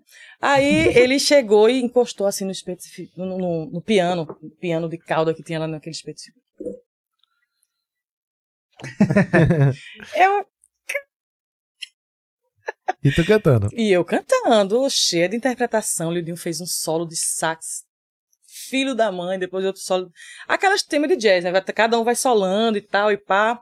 E eu ficava ali o tempo todo contando, nervosa, porque ele tava bem na minha frente, me encarando assim. Não era com saliência, com nada, era admirando, aquela, Admirando. aquela situação, sabe? E eu contando, com medo de, de perder a entrada da, da, da música. Mas foi. Era, era, era fantástico, bicho. Era um repertório. Era um repertório para quem gosta desse, do, do, do dos gêneros, né? Que era bossa, tudo. Eu aprendi demais, velho. Foi muito bom, foi muito bom. Era muito bom, muito bom. Tu fica falando aí de Reginaldo. Se ele tava te vendo cantar. Eu, só, uma vez eu vi ele no Recife Antigo, eu era bem novo. Ele no Recife Antigo passando. Eu tomei um susto da porra, me caguei tudo e falei, caralho, Reginaldo Rossi, imagina o cara cantar, a pessoa cantando e ele na frente assistindo, tá ligado? Oxe, ele parado assim, oh meu Deus do céu, a lágrima aqui. Se sinta isso no The Voice. Eu me senti. A diferença é que, em vez dele apertar o botão, ele dá um shot. Outra vez eu me senti assim, muito, muito, muito especial. Foi quando tava lá Roberto Menescal. Sim, Roberto Menescal, ele é os, dos caras, pra quem não Bossa conhece, Nova, né? é dos caras da Bossa Nova. É assim, os tampa, Pica. Os pica das galáxias. Pica de assim, da- Brenan, da Bossa pica Nova. da galáxia. Ele é da, da, da galera que, que vivia com Tom Jobim, com Uhum. Vinícius, né? Ele é Uhum. o, o, o que tá vivo.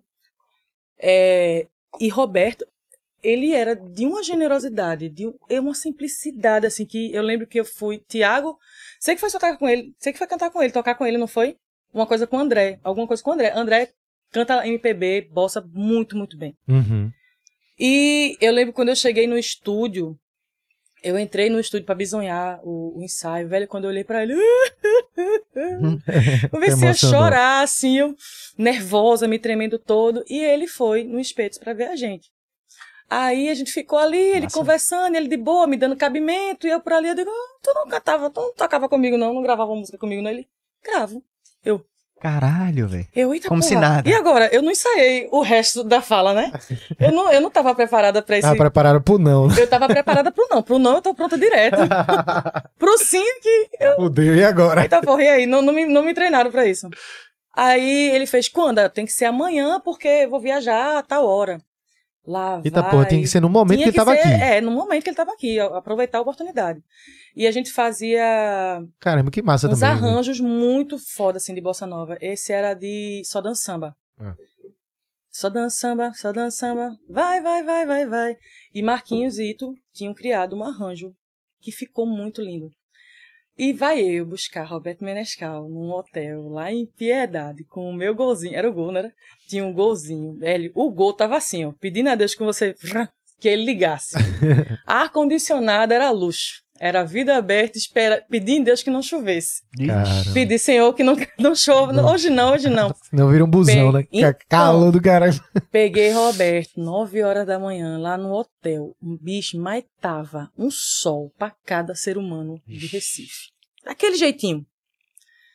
E a gente foi pro estúdio, ele chegou no estúdio pingando disso. Normal, né? chegou no estúdio pingando. E ele foi é, no estúdio lá na, na, na Imperial, estúdio de Ito.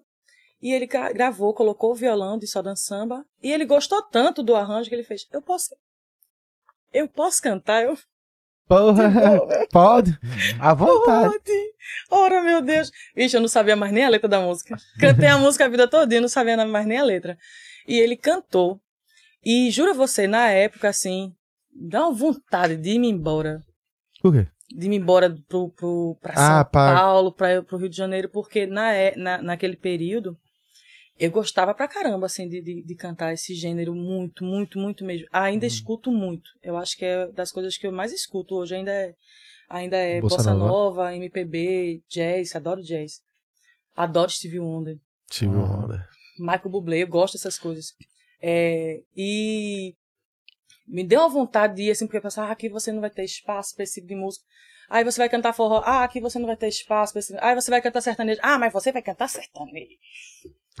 Entendesse? Na época me deu uma vontade da porra de, de ir embora. Aí até Tiago, eu mandando um áudio pra ti, Tiago fez, você teve vontade de ir? Eu disse, tive.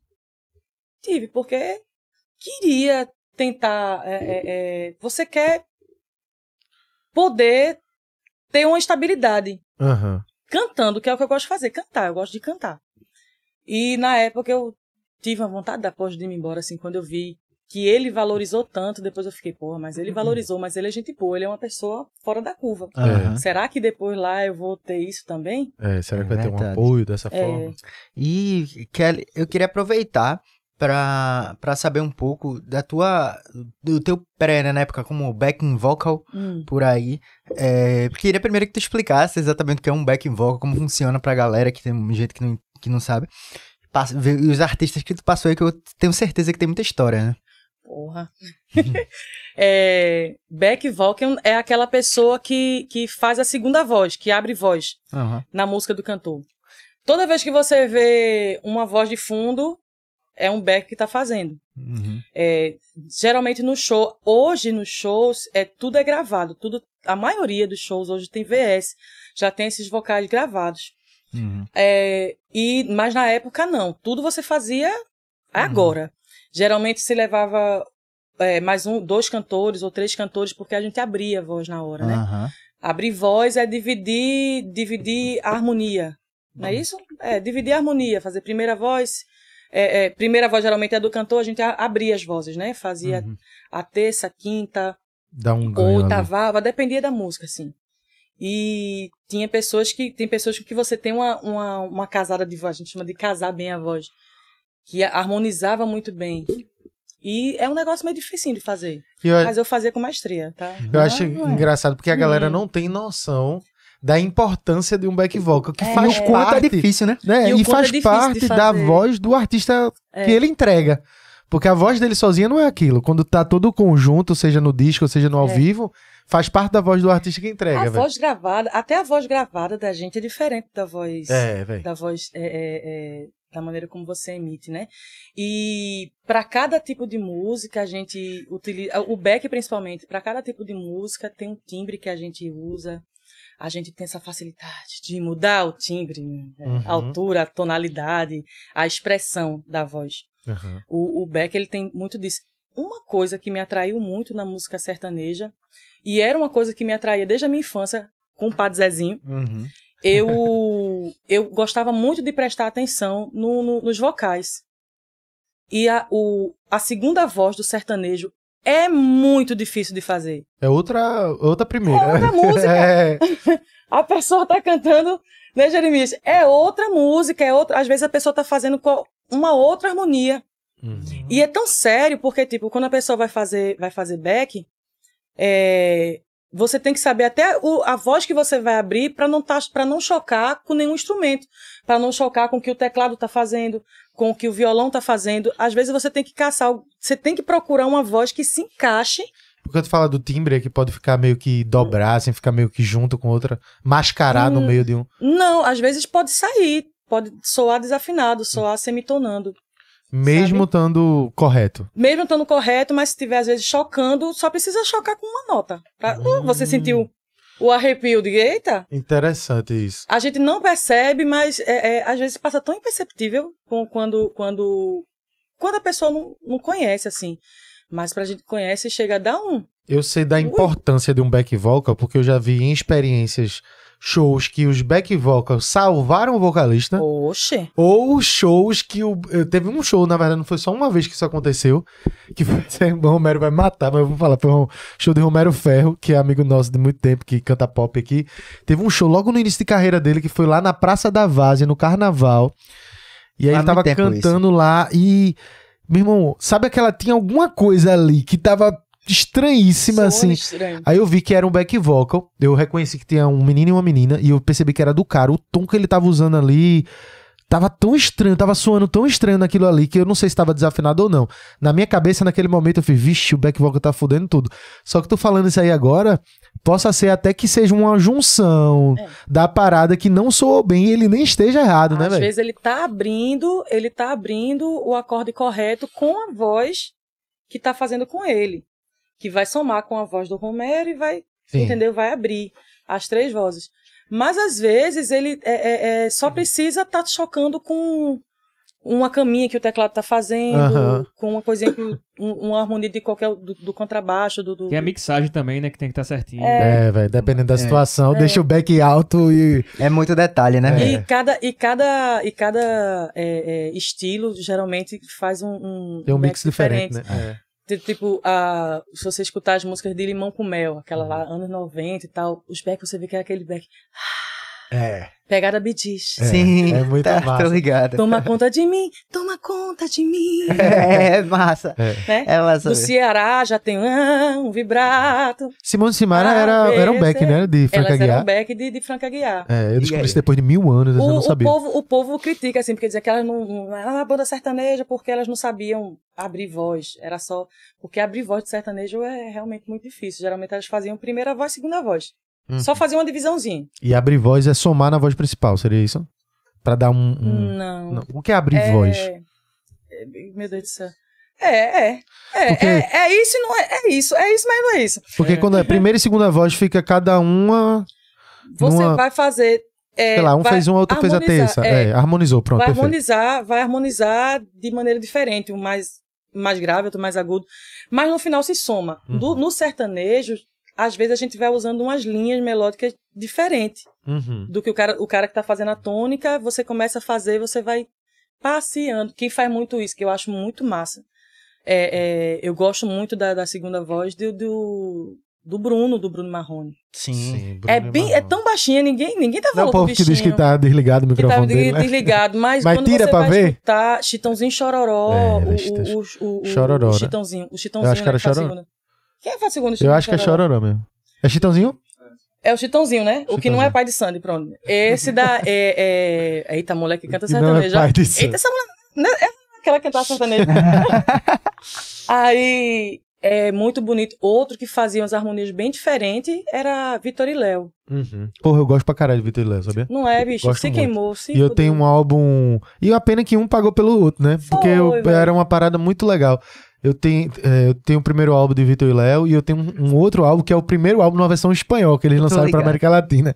Eu acho foda. É mesmo. Que eu velho. adoro o sotaque espanhol, assim, apesar de não ficar tão. Ficou um abrasileirado, assim, mas ficou muito legal. Eu gosto é do- das palavras isso. em espanhol. É interessante ver isso.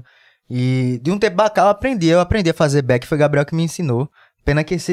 eu- Só que o que eu ele faz é posso- pra fumar, né? Não, o que, eu, o que eu faço eu não posso mostrar aqui ao vivo, não.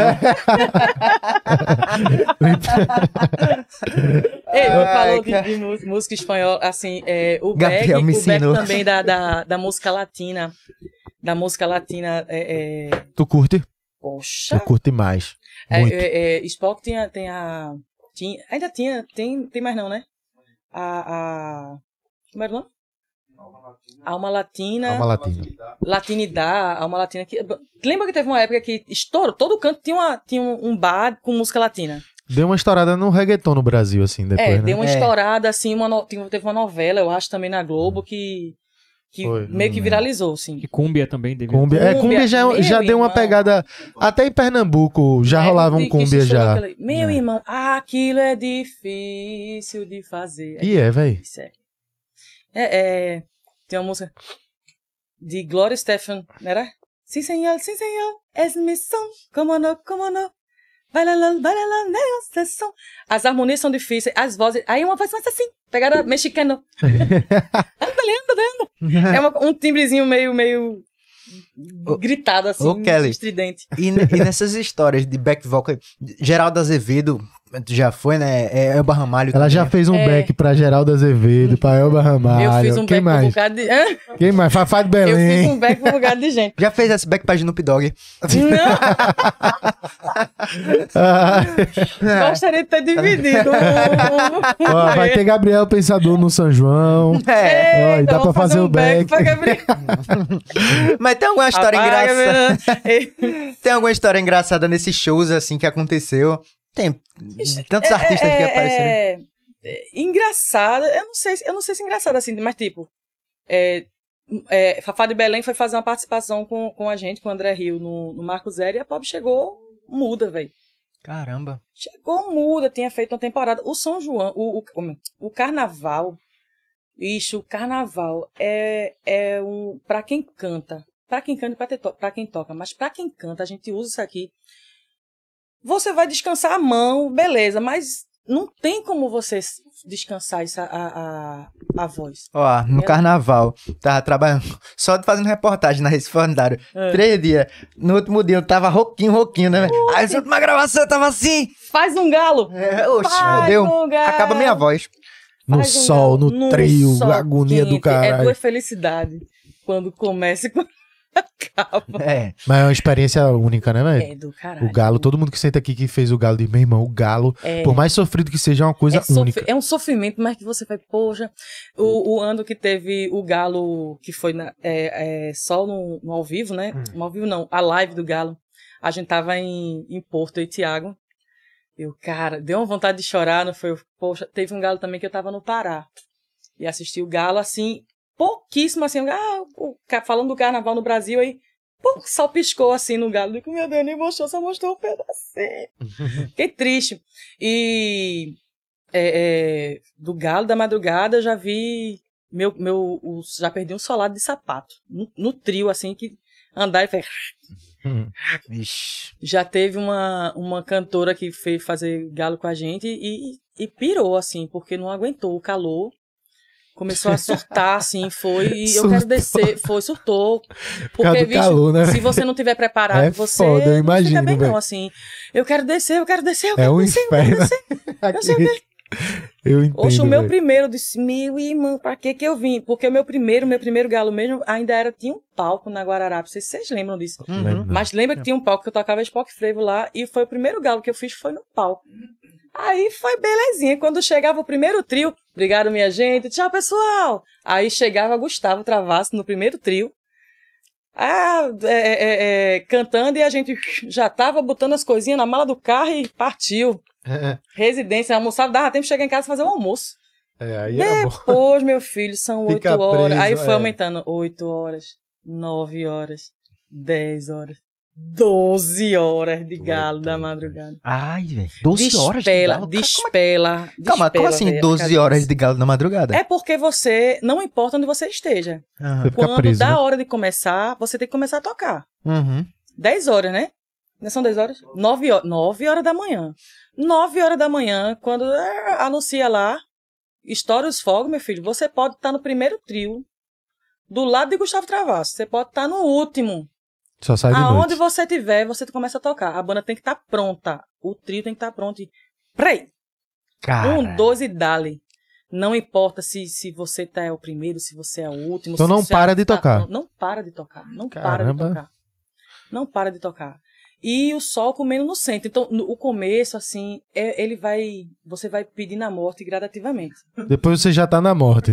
É. Você já morreu. Você, você começa segue. muito feliz quando vai passando ali pela Imperial. Você vê aquelas senhorinhas vestidas com, com, Ah, que com lindo. estandartes. Ainda o sol não tá tão Mandando, quente. o sol não tá tão quente assim, a maquiagem tá intacta, É. a roupa ainda é no- uma novidade, tome-lhe foto, não sei o quê. Aí você vai passando ali pela Imperial, vai vindo quando chegar ali na apoteose, é o máximo. Todos os artistas que apareceram na Globo, todo mundo, todo mundo que estava cantando, que estava lá no trio escondidinho ou lá no camarim, vrum, sobe, eu quero aparecer. Os camarotes principais, né, Uhum. e tal. Chegou ali no Zé, todo mundo indo. Dali em diante, aí depois começa você, rapaz, pra que que eu vim? Quando começa a passar ali a lateral do camelódromo, ali em frente à igreja do Já é carro. meio-dia. Já é meio-dia. Às vezes já é mais de meio-dia. É. Aí quando você vai passando ali pela Guararapes, você faz, Senhor, a partir de agora eu entrego minha vida em tuas mãos. Ixi. Me faz continuar de pé. Faz continuar de pé, faz a gente chegar assim. E lá de cima você vê coisas impressionantes. Vê o uma- Diz aí. Irmão, é peito de todas as cores, tamanhos, texturas, é, é, com brilho sem brilho, com purpurina sem purpurina, com bico sem bico, com um piercing sem piercing. Você vê genital por todo canto. E gente se beija, gente se come, gente se pega, Gente gente, mijando. rouba, gente mijando, gente. Olha, tudo tem. E a polícia recomenda assim: ó, não, tenta não tocar nada muito Instigante, né? instigante. É interessante. Aí André fazia o quê? Pana. Eita, aí- nação zumbi. Aí é a música que a polícia não quer que toque, meu filho. Pra o bicho não pegar. É essa É. música em específica, né, velho? Essa, bicho, você instiga, você tá em casa, você tá em casa acordando. Se tocar, você tem uma vontade de pular. É. Não é? É igual o fim de festa, quando você tá, você tá Você, tem um, É. Levanta de você tem um impulso, parece levar uma dedada assim. É, bora! Acorda! Entendeu? Mas assim, como Beck no carnaval, já teve uma vez. A gente já pegou trio de toda qualidade. Trio de todos os tamanhos, de todas as texturas, tudo tipo, todo tipo de trio. Teve um trio lá em Afogados. O trio era do tamanho dessa mesa. E era uma orquestra. E a gente era uma orquestra. Um trio de brinquedo. Tiago já tá rindo aqui. E esse trio passou numa curva, um buraco. O trio virou todinho assim, a gente pronto. É agora. Caralho, mas não caiu não. Aí todo mundo se segurou. Quando se segurou, que choque da Caralho, porra. velho. Foi mesmo, velho. Foi um choque. Eu acho que ninguém morreu porque o choque foi coletivo. Espalhou. Aí se... Distribuiu. foi muito bem Distribuiu o distribuído. E foi um choque da porra. E veio do trio, foi mesmo a energia? Foi- ou encostou Sei alguma lá, coisa? eu acho que o Que nem cão- saber, o né? cão fez assim, "Ah, acho que eu vou trazer uma galera pra cá hoje, uma Certo. banda pra alegrar aqui o inferno. Aí, Só pode ter sido visto, foi um choque. Todo mundo que pegou, onde você pegou, aí foi o equilíbrio que todo mundo começou a ir com o corpo foto- Pro outro lado. assim, mas passou o buraco. Mas, bicho, ó. Medo da porra, medo da bexiga. Doideira, velho. Trio é muito massa. Todo mundo quer subir num trio, velho. Mas é, trio é perigoso. Mas é É. bom pra caramba também. Toda vez que passa um fio. Ah, teve um negócio massa que a gente fazia que o. Como era naquele trio que é lá em. Ali perto do Santa Cruz? que é no, no- na quarta-feira de cinzas, meu Deus do céu. É, um desse. Aí a gente brinca com os rodos, a gente tem amizade com as bandas tal. Tava a We. Rush na frente, tava André atrás. E tem uns trios, o pessoal vai marcando assim, os irresponsáveis. Os irresponsáveis. Aí tava Rato, Rato é um amigo nosso, Hold. Aí, quando toda vez que ele passava no, no trio, no fio, ele deixava um bilhete pra gente assim, fazer seus arrombados. Ele ia deixando, a gente faz, tem isso, é uma mensagem carinhosa. Rato é vai na batera? frente- Rato é, é Ele é- holding. Ele é rude, mas ele toca também? Não. Não. Eu É, tenho um amigo rato batera. é esse mesmo. Era outro rato. É ele é mesmo? ele, porque eu tá, ele, ele, ele não tá com, ele também não, não tem um estúdio, algo, algo, algo do tipo? Não, é não. Então é outro, porque esse, esse rato aí, sabe onde eu achei ele? Fui no ensaio dos caras do Nação Zumbi, ele tava lá, pô. Tocando? Tocando não, pô, ele, no estúdio dele. Ele era rude. Recife, né, bicho? Todo canto tem rato. É. Todo canto tem rato. Todo canto tem rato. Eu acho que é o estúdio dele, desse rato aí que tu falou. Esse. A gente faz. é, pa- pa- é, quem vai na frente vai deixando os recados nos fios. Vai passando. É perigoso, né? Outra vez caiu, passou num buraco. As partituras caíram no, pra fora do trio. Bicho, parecia The Walking Dead. Quando chega carne fresca assim, some do nada. assim. Só, só, a gente só viu os papelzinhos assim, voando das partituras. Ô, Kelly, é, tu falou aí, tu morou no Pará. Hum. É, e a gente tava, é, logo no início eu falei, tu como pernambucana, que de fato, pra mim, eu acho que pra você também, você é uma pernambucana Eu sou. raiz. Mas tem uma história que eu sinto que é que tu, nasceu, tu nasceu em São Paulo e tu veio pra cá com 3 anos de idade, né? Eu queria Meu que tu pai- trouxesse essa história aí. Pai e mãe é dois retirantes urbanos, né? O povo pensa aqui que às vezes é, ah, é retirante. É só a pessoa que vem do interior. Não, meu pai, meu pai é daqui da capital, minha mãe é de Bom Jardim, mas eles moravam aqui, já tinha o meu irmão mais velho, e, eu- e surgiu uma oportunidade de trabalho em São Lá. Paulo. E Hum. eles foram. Minha mãe logo em seguida engravidou de mim. E, bicho, minha mãe fala que foram três anos, e três anos que eu passei mais tempo internada do que em casa, assim. Por quê? É, asma, problema respiratório, né? Eu não. E o frio, pra quem tem asma, é pra se arrombar. Aí o médico fez, bicho, vá-se embora. Volta pra tua Partiu terra. Nordeste. sabe? E foi a melhor decisão da vida. Então foi muito da questão de saúde mesmo. De Foi- fato, lá tu passou esse tempo todo Foi. frequentando hospitais. A gente, quando a gente voltou pra cá, é, é, é, criança, quando eu era criança, as crianças nem mal falavam direito, nem andavam. Eu não tenho nenhuma lembrança, nenhuma lembrança. De São Paulo. vaga lembrança. Mas eu, e eu tenho umas lembranças muito vívidas ainda da minha infância. E todas elas são daqui. Eu não tenho nenhum tipo de lembrança De lá. Correndo na Avenida Paulista. Nada, nada, nada, nada, nada. Amanhã contam as histórias, às vezes, da nossa infância lá. E é foda porque eu tenho uma memória muito boa pra essas coisas. E não Pra lem- isso, agora né? tem coisas daqui que eu lembro mesmo. Pô, tu lembra disso? Eu disse, lembro. E lembro assim, bem, sabe? Te, te marcou nem a questão do hospital, assim, não? Tu lembra? Eu, talvez, olha, eu tenho uma, uma, um- uma coisa que tudo que me faz mal, eu acho que talvez seja isso. Seja isso. Eu tenho, eu tenho uma blo- um, criar um bloqueio. Eu Como se fosse uma a não defesa, pensar, né? uma defesa. E assim, minha mãe falava que, que foi bem sofrido pra mim lá. Bicho, você já viu uma pessoa com uma crise de asma? Eu tive asma até meus sete anos de É Triste, idade. hein, assim, velho. Eu não desejo pra ninguém. Foi bem ruim. Pra ter ideia, eu, tive- eu tinha tanto medo que quando eu descobri que tava grávida, a primeira coisa que eu comprei foi um nebulizador. Caralho. Juro, juro, juro. A primeira compra pra Gabriel foi um nebulizador. Nebulizador. Que ele nunca Não usou. desenvolveu. Graças a Tu Deus, acha que tem a ver usou. com, sei lá, poluição, o, O- ambiente, o, frio também, Se né? falava disso lá da, da, da, da poluição, porra, de meio, vez, 81, velho. Negócio desse. É, poluição, o frio. é, até hoje o frio é uma coisa que, que me deixa mais cansada, Tá sabe? frio aqui? Não, tá não, tá de boinha. Não, quando eu digo frio, é tipo frio de triunfo. Já, É, triunfo já, já dá pra estilar. já dá pra cabestilar, assim, sabe? Gravatar, tem hora que eu. Ih, rapaz, peraí, deixa eu aqui botar um casaquinho. Bonito. Quem tá querendo pra elegante. triunfo é Carlinhos, ele gosta do frio. Suba aquela. Eu já su- Ah, perrengues, eu já subi aquela ladeira a pé. Foi mesmo? De triunfo? Oh, oh, e num carnaval, meu Deus, eu já passei muito perrengue. Eu já passei muito perrengue, Jesus Cristo. Já su- O carro quebrou, a van quebrou. A van quebrou subindo aquela, aquela ladeira ali. Alta ela, né? Alta é ela. Aí a gente subiu aquela porra todinha andando pra chegar lá, partir o palco. Aí tem um carro esperando, vai pro palco nas carreiras. Ah, teve um negócio pra se arrumar, assim. Agora tu sendo, tu deixando no teu registro lá, São Paulo, isso já te atrapalha de alguma forma aqui?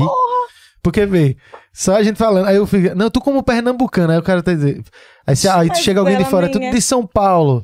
Aí tu, gente, eu não sou de São Paulo. Já sou, saiu é, algum- em algum jornal em que matéria sobre tu, a paulista, Kelly. Pensar, se eu Imagina. pensar que eu sou de Paulista daqui. É. Eu digo só se fosse de Paulista aqui. Eu não conheço absolutamente nada de São Paulo. Eu acho que eu tive em São Paulo uma vez com a Spock Frevo. Acho que foi, para o lançamento do, do DVD da Spock Frevo. O, no Rio de Janeiro também, só tive uma vez. Eu pouco saí, bicho. Eu só. Não tem pessoa mais, mais é, é, barrista do que eu, não. Dentro de Recife, não. Só saí daqui pra aqui. Pra os vizinhos, né? aham. Ah, mas nunca tive lá, mas é uma coisa que me causa problemas todo ano. Todo ano eu tenho que, eu tenho que, todo ano eu tenho que provar que eu sou daqui, Como assim? Pra você, para você poder cantar, né? Pra você poder trabalhar aqui pelas Ah, prefeituras, pelo estado, você entendi. tem que ser daqui, né? Aí tu tem que provar com todo ano residência. tem que provar. Lá vai eu atrás de comprovante de residência. Tem como mudar, não, ó. Aí tem que Eu nasci em nome. Recife. Atenção, algum vereador. Por favor, mude meu favor, nome, me mude minha cidade. Como é que cha- chama? É, é, é, É como voto- é? O título, né? Ganhar o título, Título de cidadão, de, é, cidadão, pense, né? É. Mas tem vários cantores que não são daqui, né? É, é, Silvana Salazar é é de Belém. Ira Caldeira, se não me engano, é de Minas. Uhum. Acho que a própria Rafaela, acho que a Rafaela é carioca, né? Rafaela, a, a favorita, se não me engano, é, É? carioca. Sabia não, velho. Eu já ouvi alguma coisa assim, não sei se é, se for, perdão. Só que são pessoas que estão aqui, que viveram aqui. Que tá aqui, Pô, ia ficar então muito vida. puto. Imagina, eu tô aqui desde os três anos de idade. Pois é, pô. O- a primeira topada que eu levei na minha vida, com certeza, foi aqui. Foi porque aqui, porque lá nem se em. São Paulo eu tava no E hospital, eu tava numa maca. se eu tava no hospital, eu não tava correndo por aí. Então, prime- a minha primeira vez que eu levei um, um galo na testa correndo, foi aqui. Provavelmente é aqui. Essa é a prova de que eu sou recifense. É. Se eu não ganhar um, um galo na testa Já em São ganhou Paulo, foi aqui. o chifrezinho pequenininho. Oh, Da capital da Gaia, é. pô. a capital da Gávea. É, bicho, se não foi lá, só pode ter sido aqui. Então, todo ano, todo ano tem. E, e isso, aí, tipo, eu, eu como barrista, eu ia ficar puto É, eu fico... se minha mãe tivesse me tirar. Por causa de três anos de idade, eu nasci tudo aqui, eu nem lembrava, porque você não lembra de três.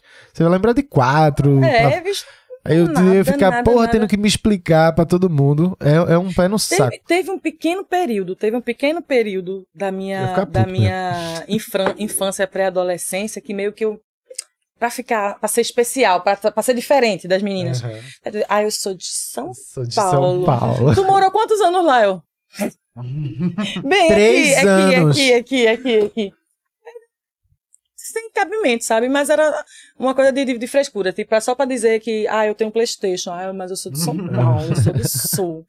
Entendesse? Aí, mas hoje em dia só me atrapalha. Só Mas beleza, aí atrapalha. tu vem pra cá, fica aqui.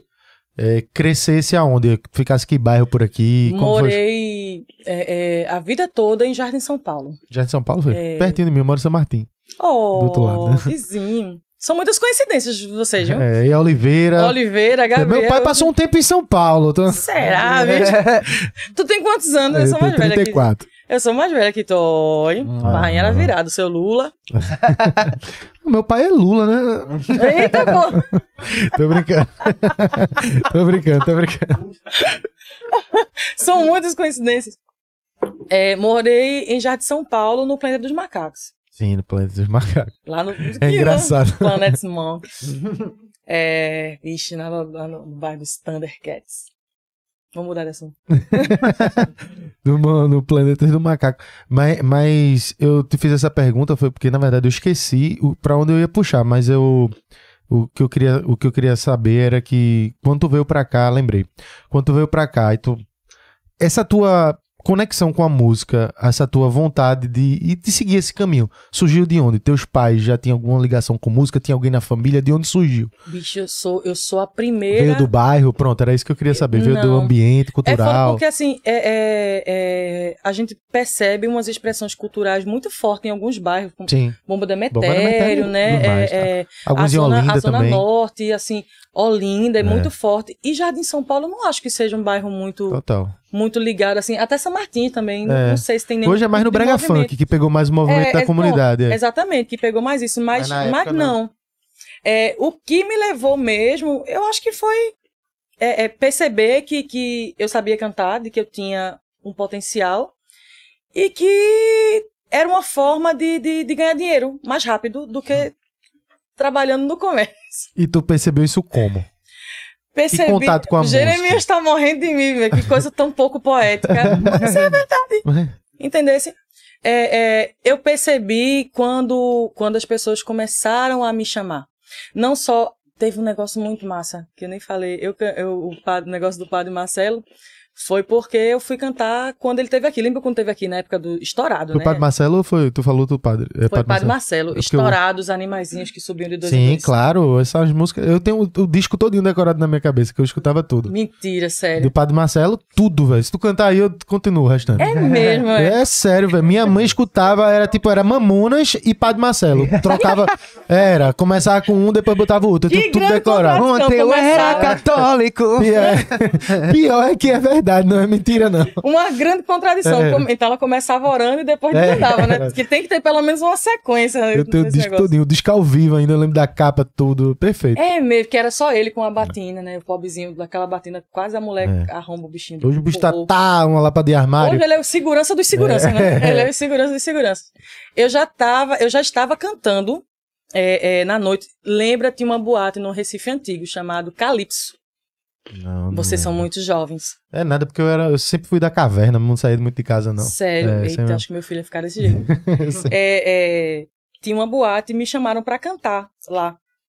E eu já cantava e tal, eu- porque eu lembro bem assim que nesse dia, quando. Depois vocês veem na. Veja aí na, no Google, quando foi, que ano foi que Padre Marcelo veio, pra cá. veio pra Recife, que foi um show até ali no- na, na exposição de animais. Eu lembro que eu vim virada, porque eu cantei na, na, na Calypso um dia na, na noite e vim direto pra lá. Tu veio de lá do Pará? Não, na, na boate Calypso. Ah, na boate, Tinha sim, essa foi boate mal, Calypso desculpa. aqui. Que tu falou da, de lá do Pará. E fui direto pra lá pra chamar, porque o pessoal que, que eu conhecia, que era do grupo jovem que eu frequentava e tal, Tia Severina, elas tinham, eles tinham esse contato com a arquidiocese. Falei, não, tem a cantora. E eu já tinha cantado em ordenações de padre. É muito bonito a ordenação de um padre. Ele deita no chão, faz um juramento. É muito bonito, é muito bonito. Eu já tinha cantado. Eu já. já tinha cantado os Tu- salmos. Eu já era, era, era a, chamada, a salmista, né? Tu a já tinha pessoa- experiência com música na igreja. Já, já cantava na igreja e tinha coisa de também você criar a música. O salmo ela é uma música, mas tá ali as pessoas geralmente só leem. Aí tinha coisa de você musicar, colocar, criar uma melodia. Isso era uma coisa que eu vivia passando vergonha. Eita. Porque eu criava uma melodia, ensaiava com o menino do violão na missa, né? Que geralmente era um violão e a panderola. A igreja evangélica que tinha uma, uma grande bota a produção, banda, né? né? Bota uma banda pra se lascar. E a católica não, era panderola, um atabaque e um cabo do violão faltando uma corda. Às vezes não tem nem instrumento, fica só a voz, né? Às vezes é só uma Oh! piada cantando, desafinando fora É. do tom. Cheio de- cantando toda no coma. Aí era, era muito cotidiano eu ensaiar uma melodia, pensar numa melodia muito foda, conseguir musicar aquela música, aquela, aquele, o salmo todinho. Quando chegava na hora, eu esquecia. Aí eu criava na hora. A letra também. Cri- a letra não, a letra tá na Ah, Bíblia. tá. É, é verdade. A letra tá na Bíblia. Mas aí eu criava e, e assim, o salmo na missa, você canta o salmo, canta o refrão, as pessoas repetem, aí você faz a estrofe, não sei que lá, não sei que lá, não sei que lá, não sei que lá, não sei que lá, não sei que lá, cria uma melodia e volta. Uhum. Aí toda vez eu esquecia e toda vez era o violão. Foda é quando tu tenta acompanhar o violão e o violão tenta acompanhar o cantor e fudeu. é uma doideira. Eu era, eu era rainha de, eu tenho eu tenho crise de riso muito fácil, velho. E eu quando eu tenho crise de riso, eu tenho muito medo de ter crise de riso, porque eu não consigo parar. Eu tenho crise de dormir e descer. Sabe? Esse negócio de uma, é, eu na- nas orquestras eu era muito chamada para fazer culto ecumênico, já por ter essa experiência de igreja, tá, e conhecer muita música de igreja. E teve um dia num culto que um celebrante, o culto ecumênico tem o, o padre, um celebrante espírita, um celebrante é, é, eva- Evangélico? é, evangélico, isso. E o cara contou uma piada. Mas a piada era tão ruim.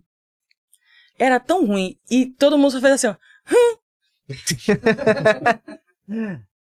E eu, eu ri, Estourou. Deu uma a gaitada. reação da galera, né?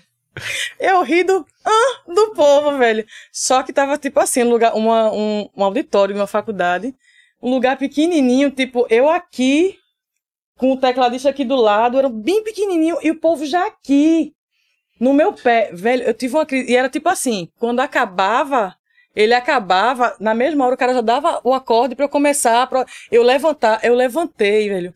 E a perna ri, e eu rindo. Eu rindo, aí, eu, aí o- o mestre de cerimônia fazia, vamos esperar? Vamos esperar. Essa é a história de crise de riso. É, É, engra- Pô, vamos esperar a nossa cantora se recompor para darmos continuidade ao nosso culto ecumênico. Tu já teve de, de riso na sala de aula quando tu era mais novo? Oxi, eu já fui colocada pra fora. Ó, eu tenho uma. E não, pre- não precisa nem voltar tanto. Um dia desse na, na faculdade já. Eu me lembro de uma que eu, porra, eu fiquei com a vergonha, porque, porque o cara sai de sala de, de, de colégio é uma coisa, agora na faculdade você tá aloprando. Mas foi um dia de manhã, né? Você chegava na faculdade na, na época, acho que foi 2019. Postava a história de manhã. Aí era umas, sei lá, umas 8 horas da manhã. A gente postando história. Aí o professor começou a chegar, né? Eu tava dando aula. eu tava do lado com meu amigo. Aí tinha uma história assim, tinha lá, localização Serra Talhada. Era uma história bem. isso era tipo uma terça-feira, tá ligado? De manhã, umas seis, umas seis horas da manhã, a marcação do cara. Ele tava filmando tipo uma rua, sem nada assim, lá, lá de Serra. Uns 5 segundos de vídeo, do nada, aparece um velho buchudo, fantasiado de Homem-Aranha, bebo, velho, caindo assim, ó, de um lado e pro outro, andando na rua. Terça-feira, de 6 horas da manhã, meu irmão. esse- eu vendo essa história, assim, porra.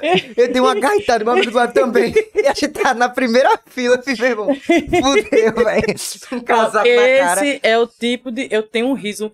É foda, porque às vezes eu tenho uma fama de chata, porque eu tenho. Eu sério, eu tenho uma cara de muito séria. Não. Quando eu tô séria, eu tô muito séria. Mas também, bicho, qualquer coisa me faz. Esse é o tipo de, de quinta série É, tipo. que acaba comigo. Porra, teve uma também que foi. Tu lembra, tu lembra de, de Bartô, o professor Lembro, do, do, do Salesiano? Ele tinha uma. Essa cena foi muito hilária. A gente tava no meio da aula, aí teve uma. Tinha uma barata passando lá. Ah. Aí as meninas, né? Professor, mata a barata, professor, não sei o que. Fica a galera. As meninas. Aí Bartô pegou, olhou a barata e deu um tapa com a mão. Com a mão, Com velho. a mão, velho. cara. Matou a barata com a mão. É. Aí as meninas. Que nojo! Vixe, eu nunca irmão, mais apertei, eu nunca mais cumprimentava essa pessoa. do cara, eu chorava Não, não, não, ali, não. o cara com a mão, velho, deu um tapa na barata, aí assim. E ele, ele carrega assim, olha, a menina, que nojo, bateu ele. Que O que eu. foi? O que foi? Eu vou lavar, eu vou lavar. Bicho, Meu ó, irmão, velho. eu não sei pra você, mas tipo, pra mim, rios é um problema na minha vida. Ó, rios é um problema, é um problema muito sério na minha vida, assim. É, tem hora que eu tenho que tira completamente o meu foco, porque não preci eu não preciso de muita coisa pra eu ter uma crise de riso e me mijar. Eu não preciso de muita coisa, não. É, eu tava no Uber, voltando do dentista, e o Uber meio, meio grosseiro. Ele ficou, já ficou meio puto comigo, porque ele parou do outro lado e eu pedi, ali na, na- em Areias, pra ele fazer a Fazer volta a ali no volta. mini shopping pra me pegar pra volta pra Boa Viagem. Aí ele já ficou puto com o movimento da bexiga ali. ele, Você é Francisco? Que não sou, né? Ele sabia que eu não era Francisco. Aí eu disse, sou eu, Francisco.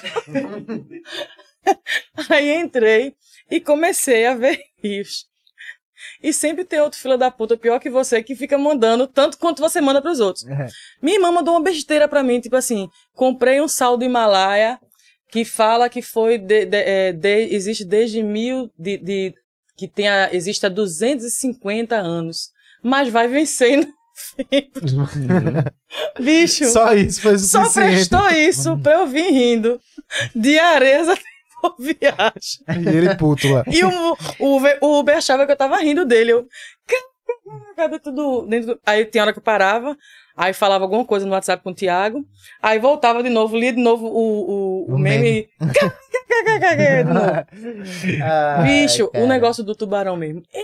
E que eu já cantei aquele Vamos manter a praia limpa. Já, eu já gravei aquele jingle. Já gravasse. Já Que gravei, bicho. massa, velho. Já gravasse pra campanha, foi? Já gravei do, Que do- massa. Eu gravei muito jingle. Eu já gravei jingle pra Eduardo Campos pra fazer somente Bom dia Recife. Só isso. Só isso. Do Fenearte, gravei muito Fenearte. Caramba, que Era. massa. Viagem de loja, loja de, de, é, de concessionária, shopping, comercial de Natal de shopping, gravava, colocava a voz, cantava, né? Aham. É um negócio do, do, do, do back, que você conseguir mudar os timbres, Uhum. sabe?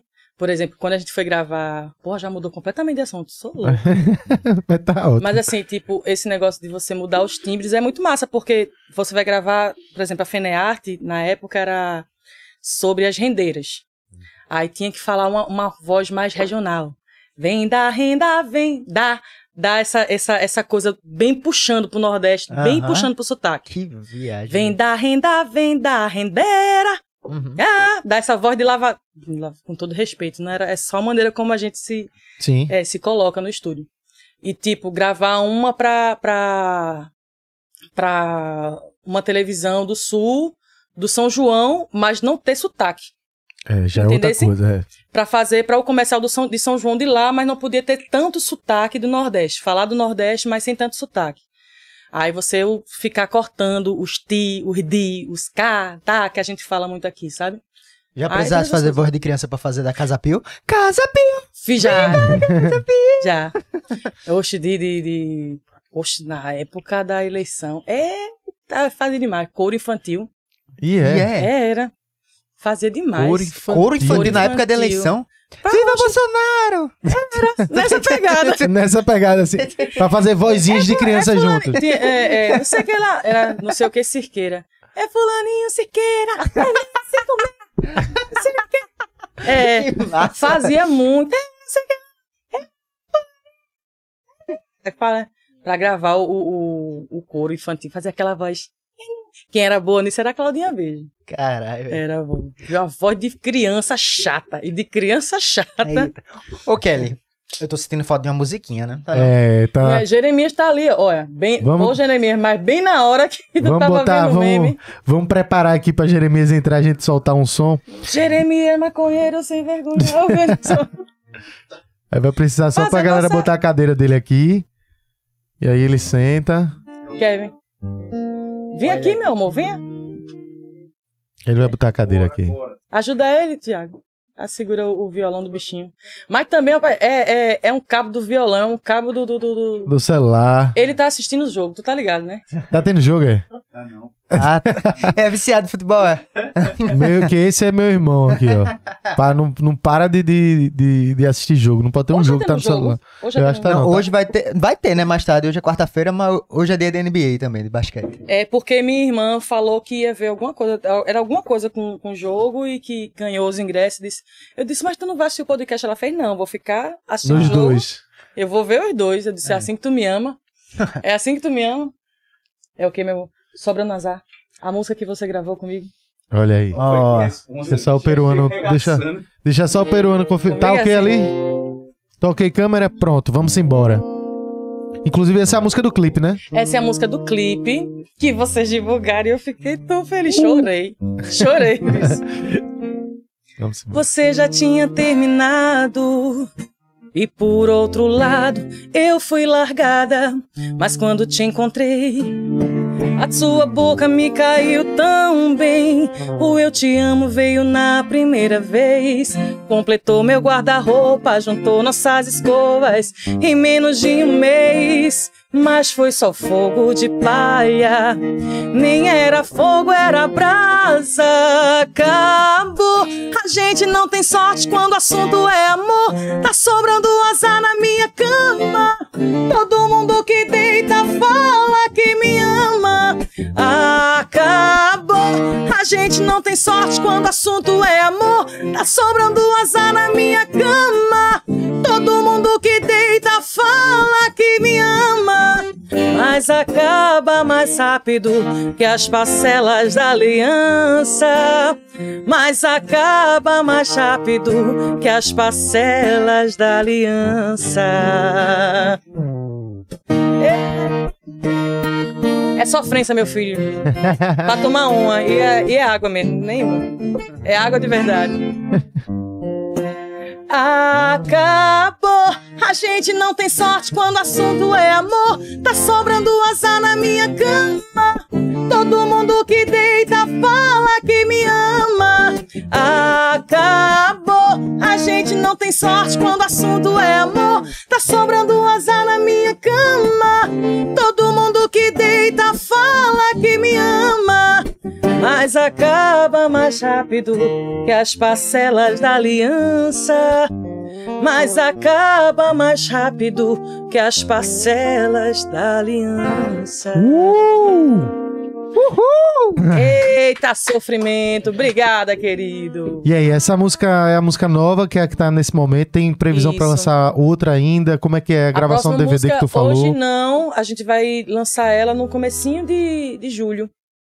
É, inclusive, a gente tá, tem, a, tem a ideia de, de pegar algumas imagens das próximas festas de São João, né? Hum. Que a gente no show já vai, já tá fazendo, né? Aquela, aquela chamadinha, porque é, é muito facinho o refrão, então já dá pra, pra dar-lhe. A gente quer gravar as imagens do, do, do clipe dela no São João e lançar já com o clipe no começo de julho. Tu fala de recortes de shows que tu já vai fazer Nossa. agora no, no É, São João. é. Já vou ensaiando o povo, já vou gravando e, e Aí vamos tá fazer uma, uma, uma coxa de retalho. Rola depois fazer Fica mais legal, alguma coisa legal. no estúdio e, e colocar, né? Fica massa. Fica a base no estúdio e as, e as imagens do. É. Fica bem legal. É massa, bicho, é, é, quando, quando as pessoas recebem bem assim a música. Sobrando Azar foi. Teve uma receptividade muito boa, assim, das pessoas, sabe? Ela. Aonde eu cheguei. Porque até, até a letra dela é uma letra que acontece com muita gente. É povo que se apaixona Uhum. muito rapidamente, tá morando junto e acabou, né? o negócio acaba tão rápido que isso não, não dá tempo nem de pagar a aliança. É, É tão rápido, começou tão rápido, terminou tão rápido que não, não deu tempo nem de pagar as dívidas. Fica- Ô Kelly, é, quer deixar aí pra galera, vai estar em algum lugar em Caruaru ou por aqui nesse São João, pra galera A ver. gente- Também data com DVD, esse lançamento. a gente pretende gravar agora final do ano, né? É, dezembro, ali nesses meados de dezembro, né? Uhum. É quando a gente pretende estar gravando o DVD com todas essas músicas que a gente tá vindo lançando. Certo. durante esse, esse período, né? E agora, para o São João, a gente tem data pública certa, dia 25. A gente vai estar no Shopping Recife, no Certo. Jardim Gastro, às 18 horas. Certo. É, pública também tem Passira. Passira, dia 24. Depois, é, já não é mais no mês de junho, depois já é julho, porque ainda está saindo, né? As Uhum. datas as datas públicas estão todas saindo ainda devagarzinho. E as outras coisas tem privado, assim. A gente faz, tem um, tem graças a Deus, a gente tem um, um, uma- um leque de público privado, assim, bem grande. A gente faz muito privado. Sim. Então, às vezes, a pessoa nem, nem é tão conhecida porque não tá no bar, não tá na boate, não tá não sei o que lá, mas tá na casa do povo. É, tá Tô na cantando na, na, na, na sala da galera, né? Então tem, tem bastante coisa, mas público, onde a pessoa pode me ver de graça, pode chegar lá e, e pedir música, porque o povo pede música eu atendo mesmo. É, hoje o povo pede, eu Toca Raul. toca Raul, hoje eu nasci. Tava fazendo arrasta-pé há 10 mil anos atrás. Dá pra fazer um disco só de Oxe. Raul em forró. Dá, vê se não eu consegui com o Reginaldo, não vou conseguir com o Raul. Porra, tu me deu ideia, Jussi. Olha, velho. Olha, amor. É, Não me deixa eu ia- esquecer, não. Eu ia só informar aqui que a gente teve um superchat, mas eu acho que foi respondido. Alex Music aqui mandou uma pergunta pra ela falar um pouco da trajetória do ba- no baile, né? Mas meio Então, que ela é. falou, não sei se ela quer falar mais uma- alguma coisinha pra completar. Que é o melhor E- tecladista de todos os tempos. Ele, né? É. Pronto. E se puder, não sei se der pra tocar mais uma. É, vamos uma tocar mais uma? coisa, né? Pra finalizar em bom estilo, né? É, pra final. Vamos- então vamos finalizar cantando São João, né? É, Pronto. O São Fechado. João, o São João do Nordeste. São João do O que Nordeste. você quer? O que você quer, Jeremias? Deixa, eu- deixa eu ver lá da nossa listinha. É, vamos O ver. que, o que você escolhe? E agora? Eu vou responder. Não faz. O que foi? O que foi? Que eu mandei pra ele uma listinha do que a gente poderia. de sugestão, né? Aí ele fez. Não faz, não se despediu de mim. Eu não aprendi esse tema. Jeremias! Jeremias, pelo amor de Jesus. Ai, Esse é primeiro lá. Pode? Peraí, rapidinho. Xodó? deu ruim? Não, é porque tá sem sair. Tá sem sair o som? Eu tenho fechado aqui. Ele tinha fechado, pronto. Que falta eu sinto de um bem. Isso é lindo, né? Que falta me faz um xodó. Mas como eu não tenho ninguém, Eu levo a vida assim tão só. Eu só quero um amor acabe o meu sofrer, abrindo voz. Um xodó pra mim, do meu jeito assim, que alegre o meu viver. Jeremias, Jeremias, Jeremias! Jeremias! Tá o back, os back agora. Os back, vamos, vamos acender aqui. eu só quero um amor que acabe o meu sofrer. Um xodó pra mim, do meu jeito assim, que alegre o meu viver. Eita, noite massa. Fez um shot, meio reggae, meio shot. Eu gosto dessas coisas. Massa, massa. Hã? Falou em Beck, ele já, É, já se instigou. mandar um, um shot reggae, um shot reggae. Ah, meu Bicho é desenrolado. E Jeremias! Gostei também. E Jeremias, maconheiro. Toda vez que eu vejo ele, e toda vez que ele vê meu marido, ele faz, vida. Vida que é caldinho de peixe. Ai. Kelly, eu queria agradecer demais a tua vinda até aqui. Obrigado, Jeremias, também tá aqui com a gente tocando. Valeu. Obrigada. Foi massa, papo Obrigada, massa, Luiz. energia boa, conversa boa. Eu adoro quando. Eu já fico super feliz quando a gente vai falar de música. E você tá aqui nesse papo, a gente vê que a gente conseguiu falar de vários assuntos bem legal, com bom humor. Papo E flu- aleatório da mulher. Mas é massa, fluiu assim é muito, bom. fluiu muito, muito, muito. Eu, que, eu agradeço demais o, o, o espaço de vocês. Vocês, eu, vocês têm essa noção da importância que vocês têm para esse tipo de trabalho, o trabalho do, do, do artista independente, né? Uhum. E é muito gratificante a gente ser recebido dessa forma, com esse carinho, velho. Nem precisava ter sido tudo isso, sabe? E, e o que foi, foi do caralho. Então, muito obrigada. Quero agradecer muito a todo mundo que assistiu, a todo mundo que participou, a todos os meus amigos, familiares. É, convidar vocês a, a seguirem o nosso Instagram, Kelly Oliveira Oficial. O arroba tá na Coloquei- tela aí coloquei na agora. tela aqui, tá Você é um todo rapaz mundo. desenrolado, meu filho. Tenho todo o meu orgulho. Tem que e respeitar o peruano. agradecer, agradecer a os nossos parceiros, os nossos amigos, né, as pessoas que fazem com que a gente consiga levar o nosso o nosso trabalho mais longe, né? A Leonardo Pimentel, a Edgar, Edgar Moraes também são todos Tiago Piu Piu, que é meu marido, meu parceiro, meu, meu sócio, meu tudo, né? É, a Pitu, ele, ele tava pensando que eu tava brincando, Mas não mas é. a Pitu é um dos meus patrocinadores. Ah, é? E ela tava Sabe? dizendo aqui no início que gostava de uma pitu danada. Adoro pitu, minha gente. Inclusive, engravidei num porre de pitu. Foi, meu primeiro, foi minha primeira experiência com pitu. Engravidou logo. Eu engravidei do Gabriel. É, é, são muitas pessoas, assim, toda a minha equipe, minha banda, Jeremias, a galera que, que produz o meu trabalho. Eles estão sempre com ideias diferentes, assim, pra deixar o show com a minha cara, com o meu jeito. E isso é muito massa, assim, eu sou, não, não sou ninguém sem essa galera me dando esse, esse suporte. Pô, valeu. Fico muito feliz e que você continue aí fazendo muito sucesso, fazendo muitas músicas, que dê super certo essa nova fase aí que você tá seguindo aí na carreira. Tudo de bom mesmo. A gente fica muito feliz com esse Obrigada. podcast. É isso aí. Obrigada, pessoal. Obrigadão.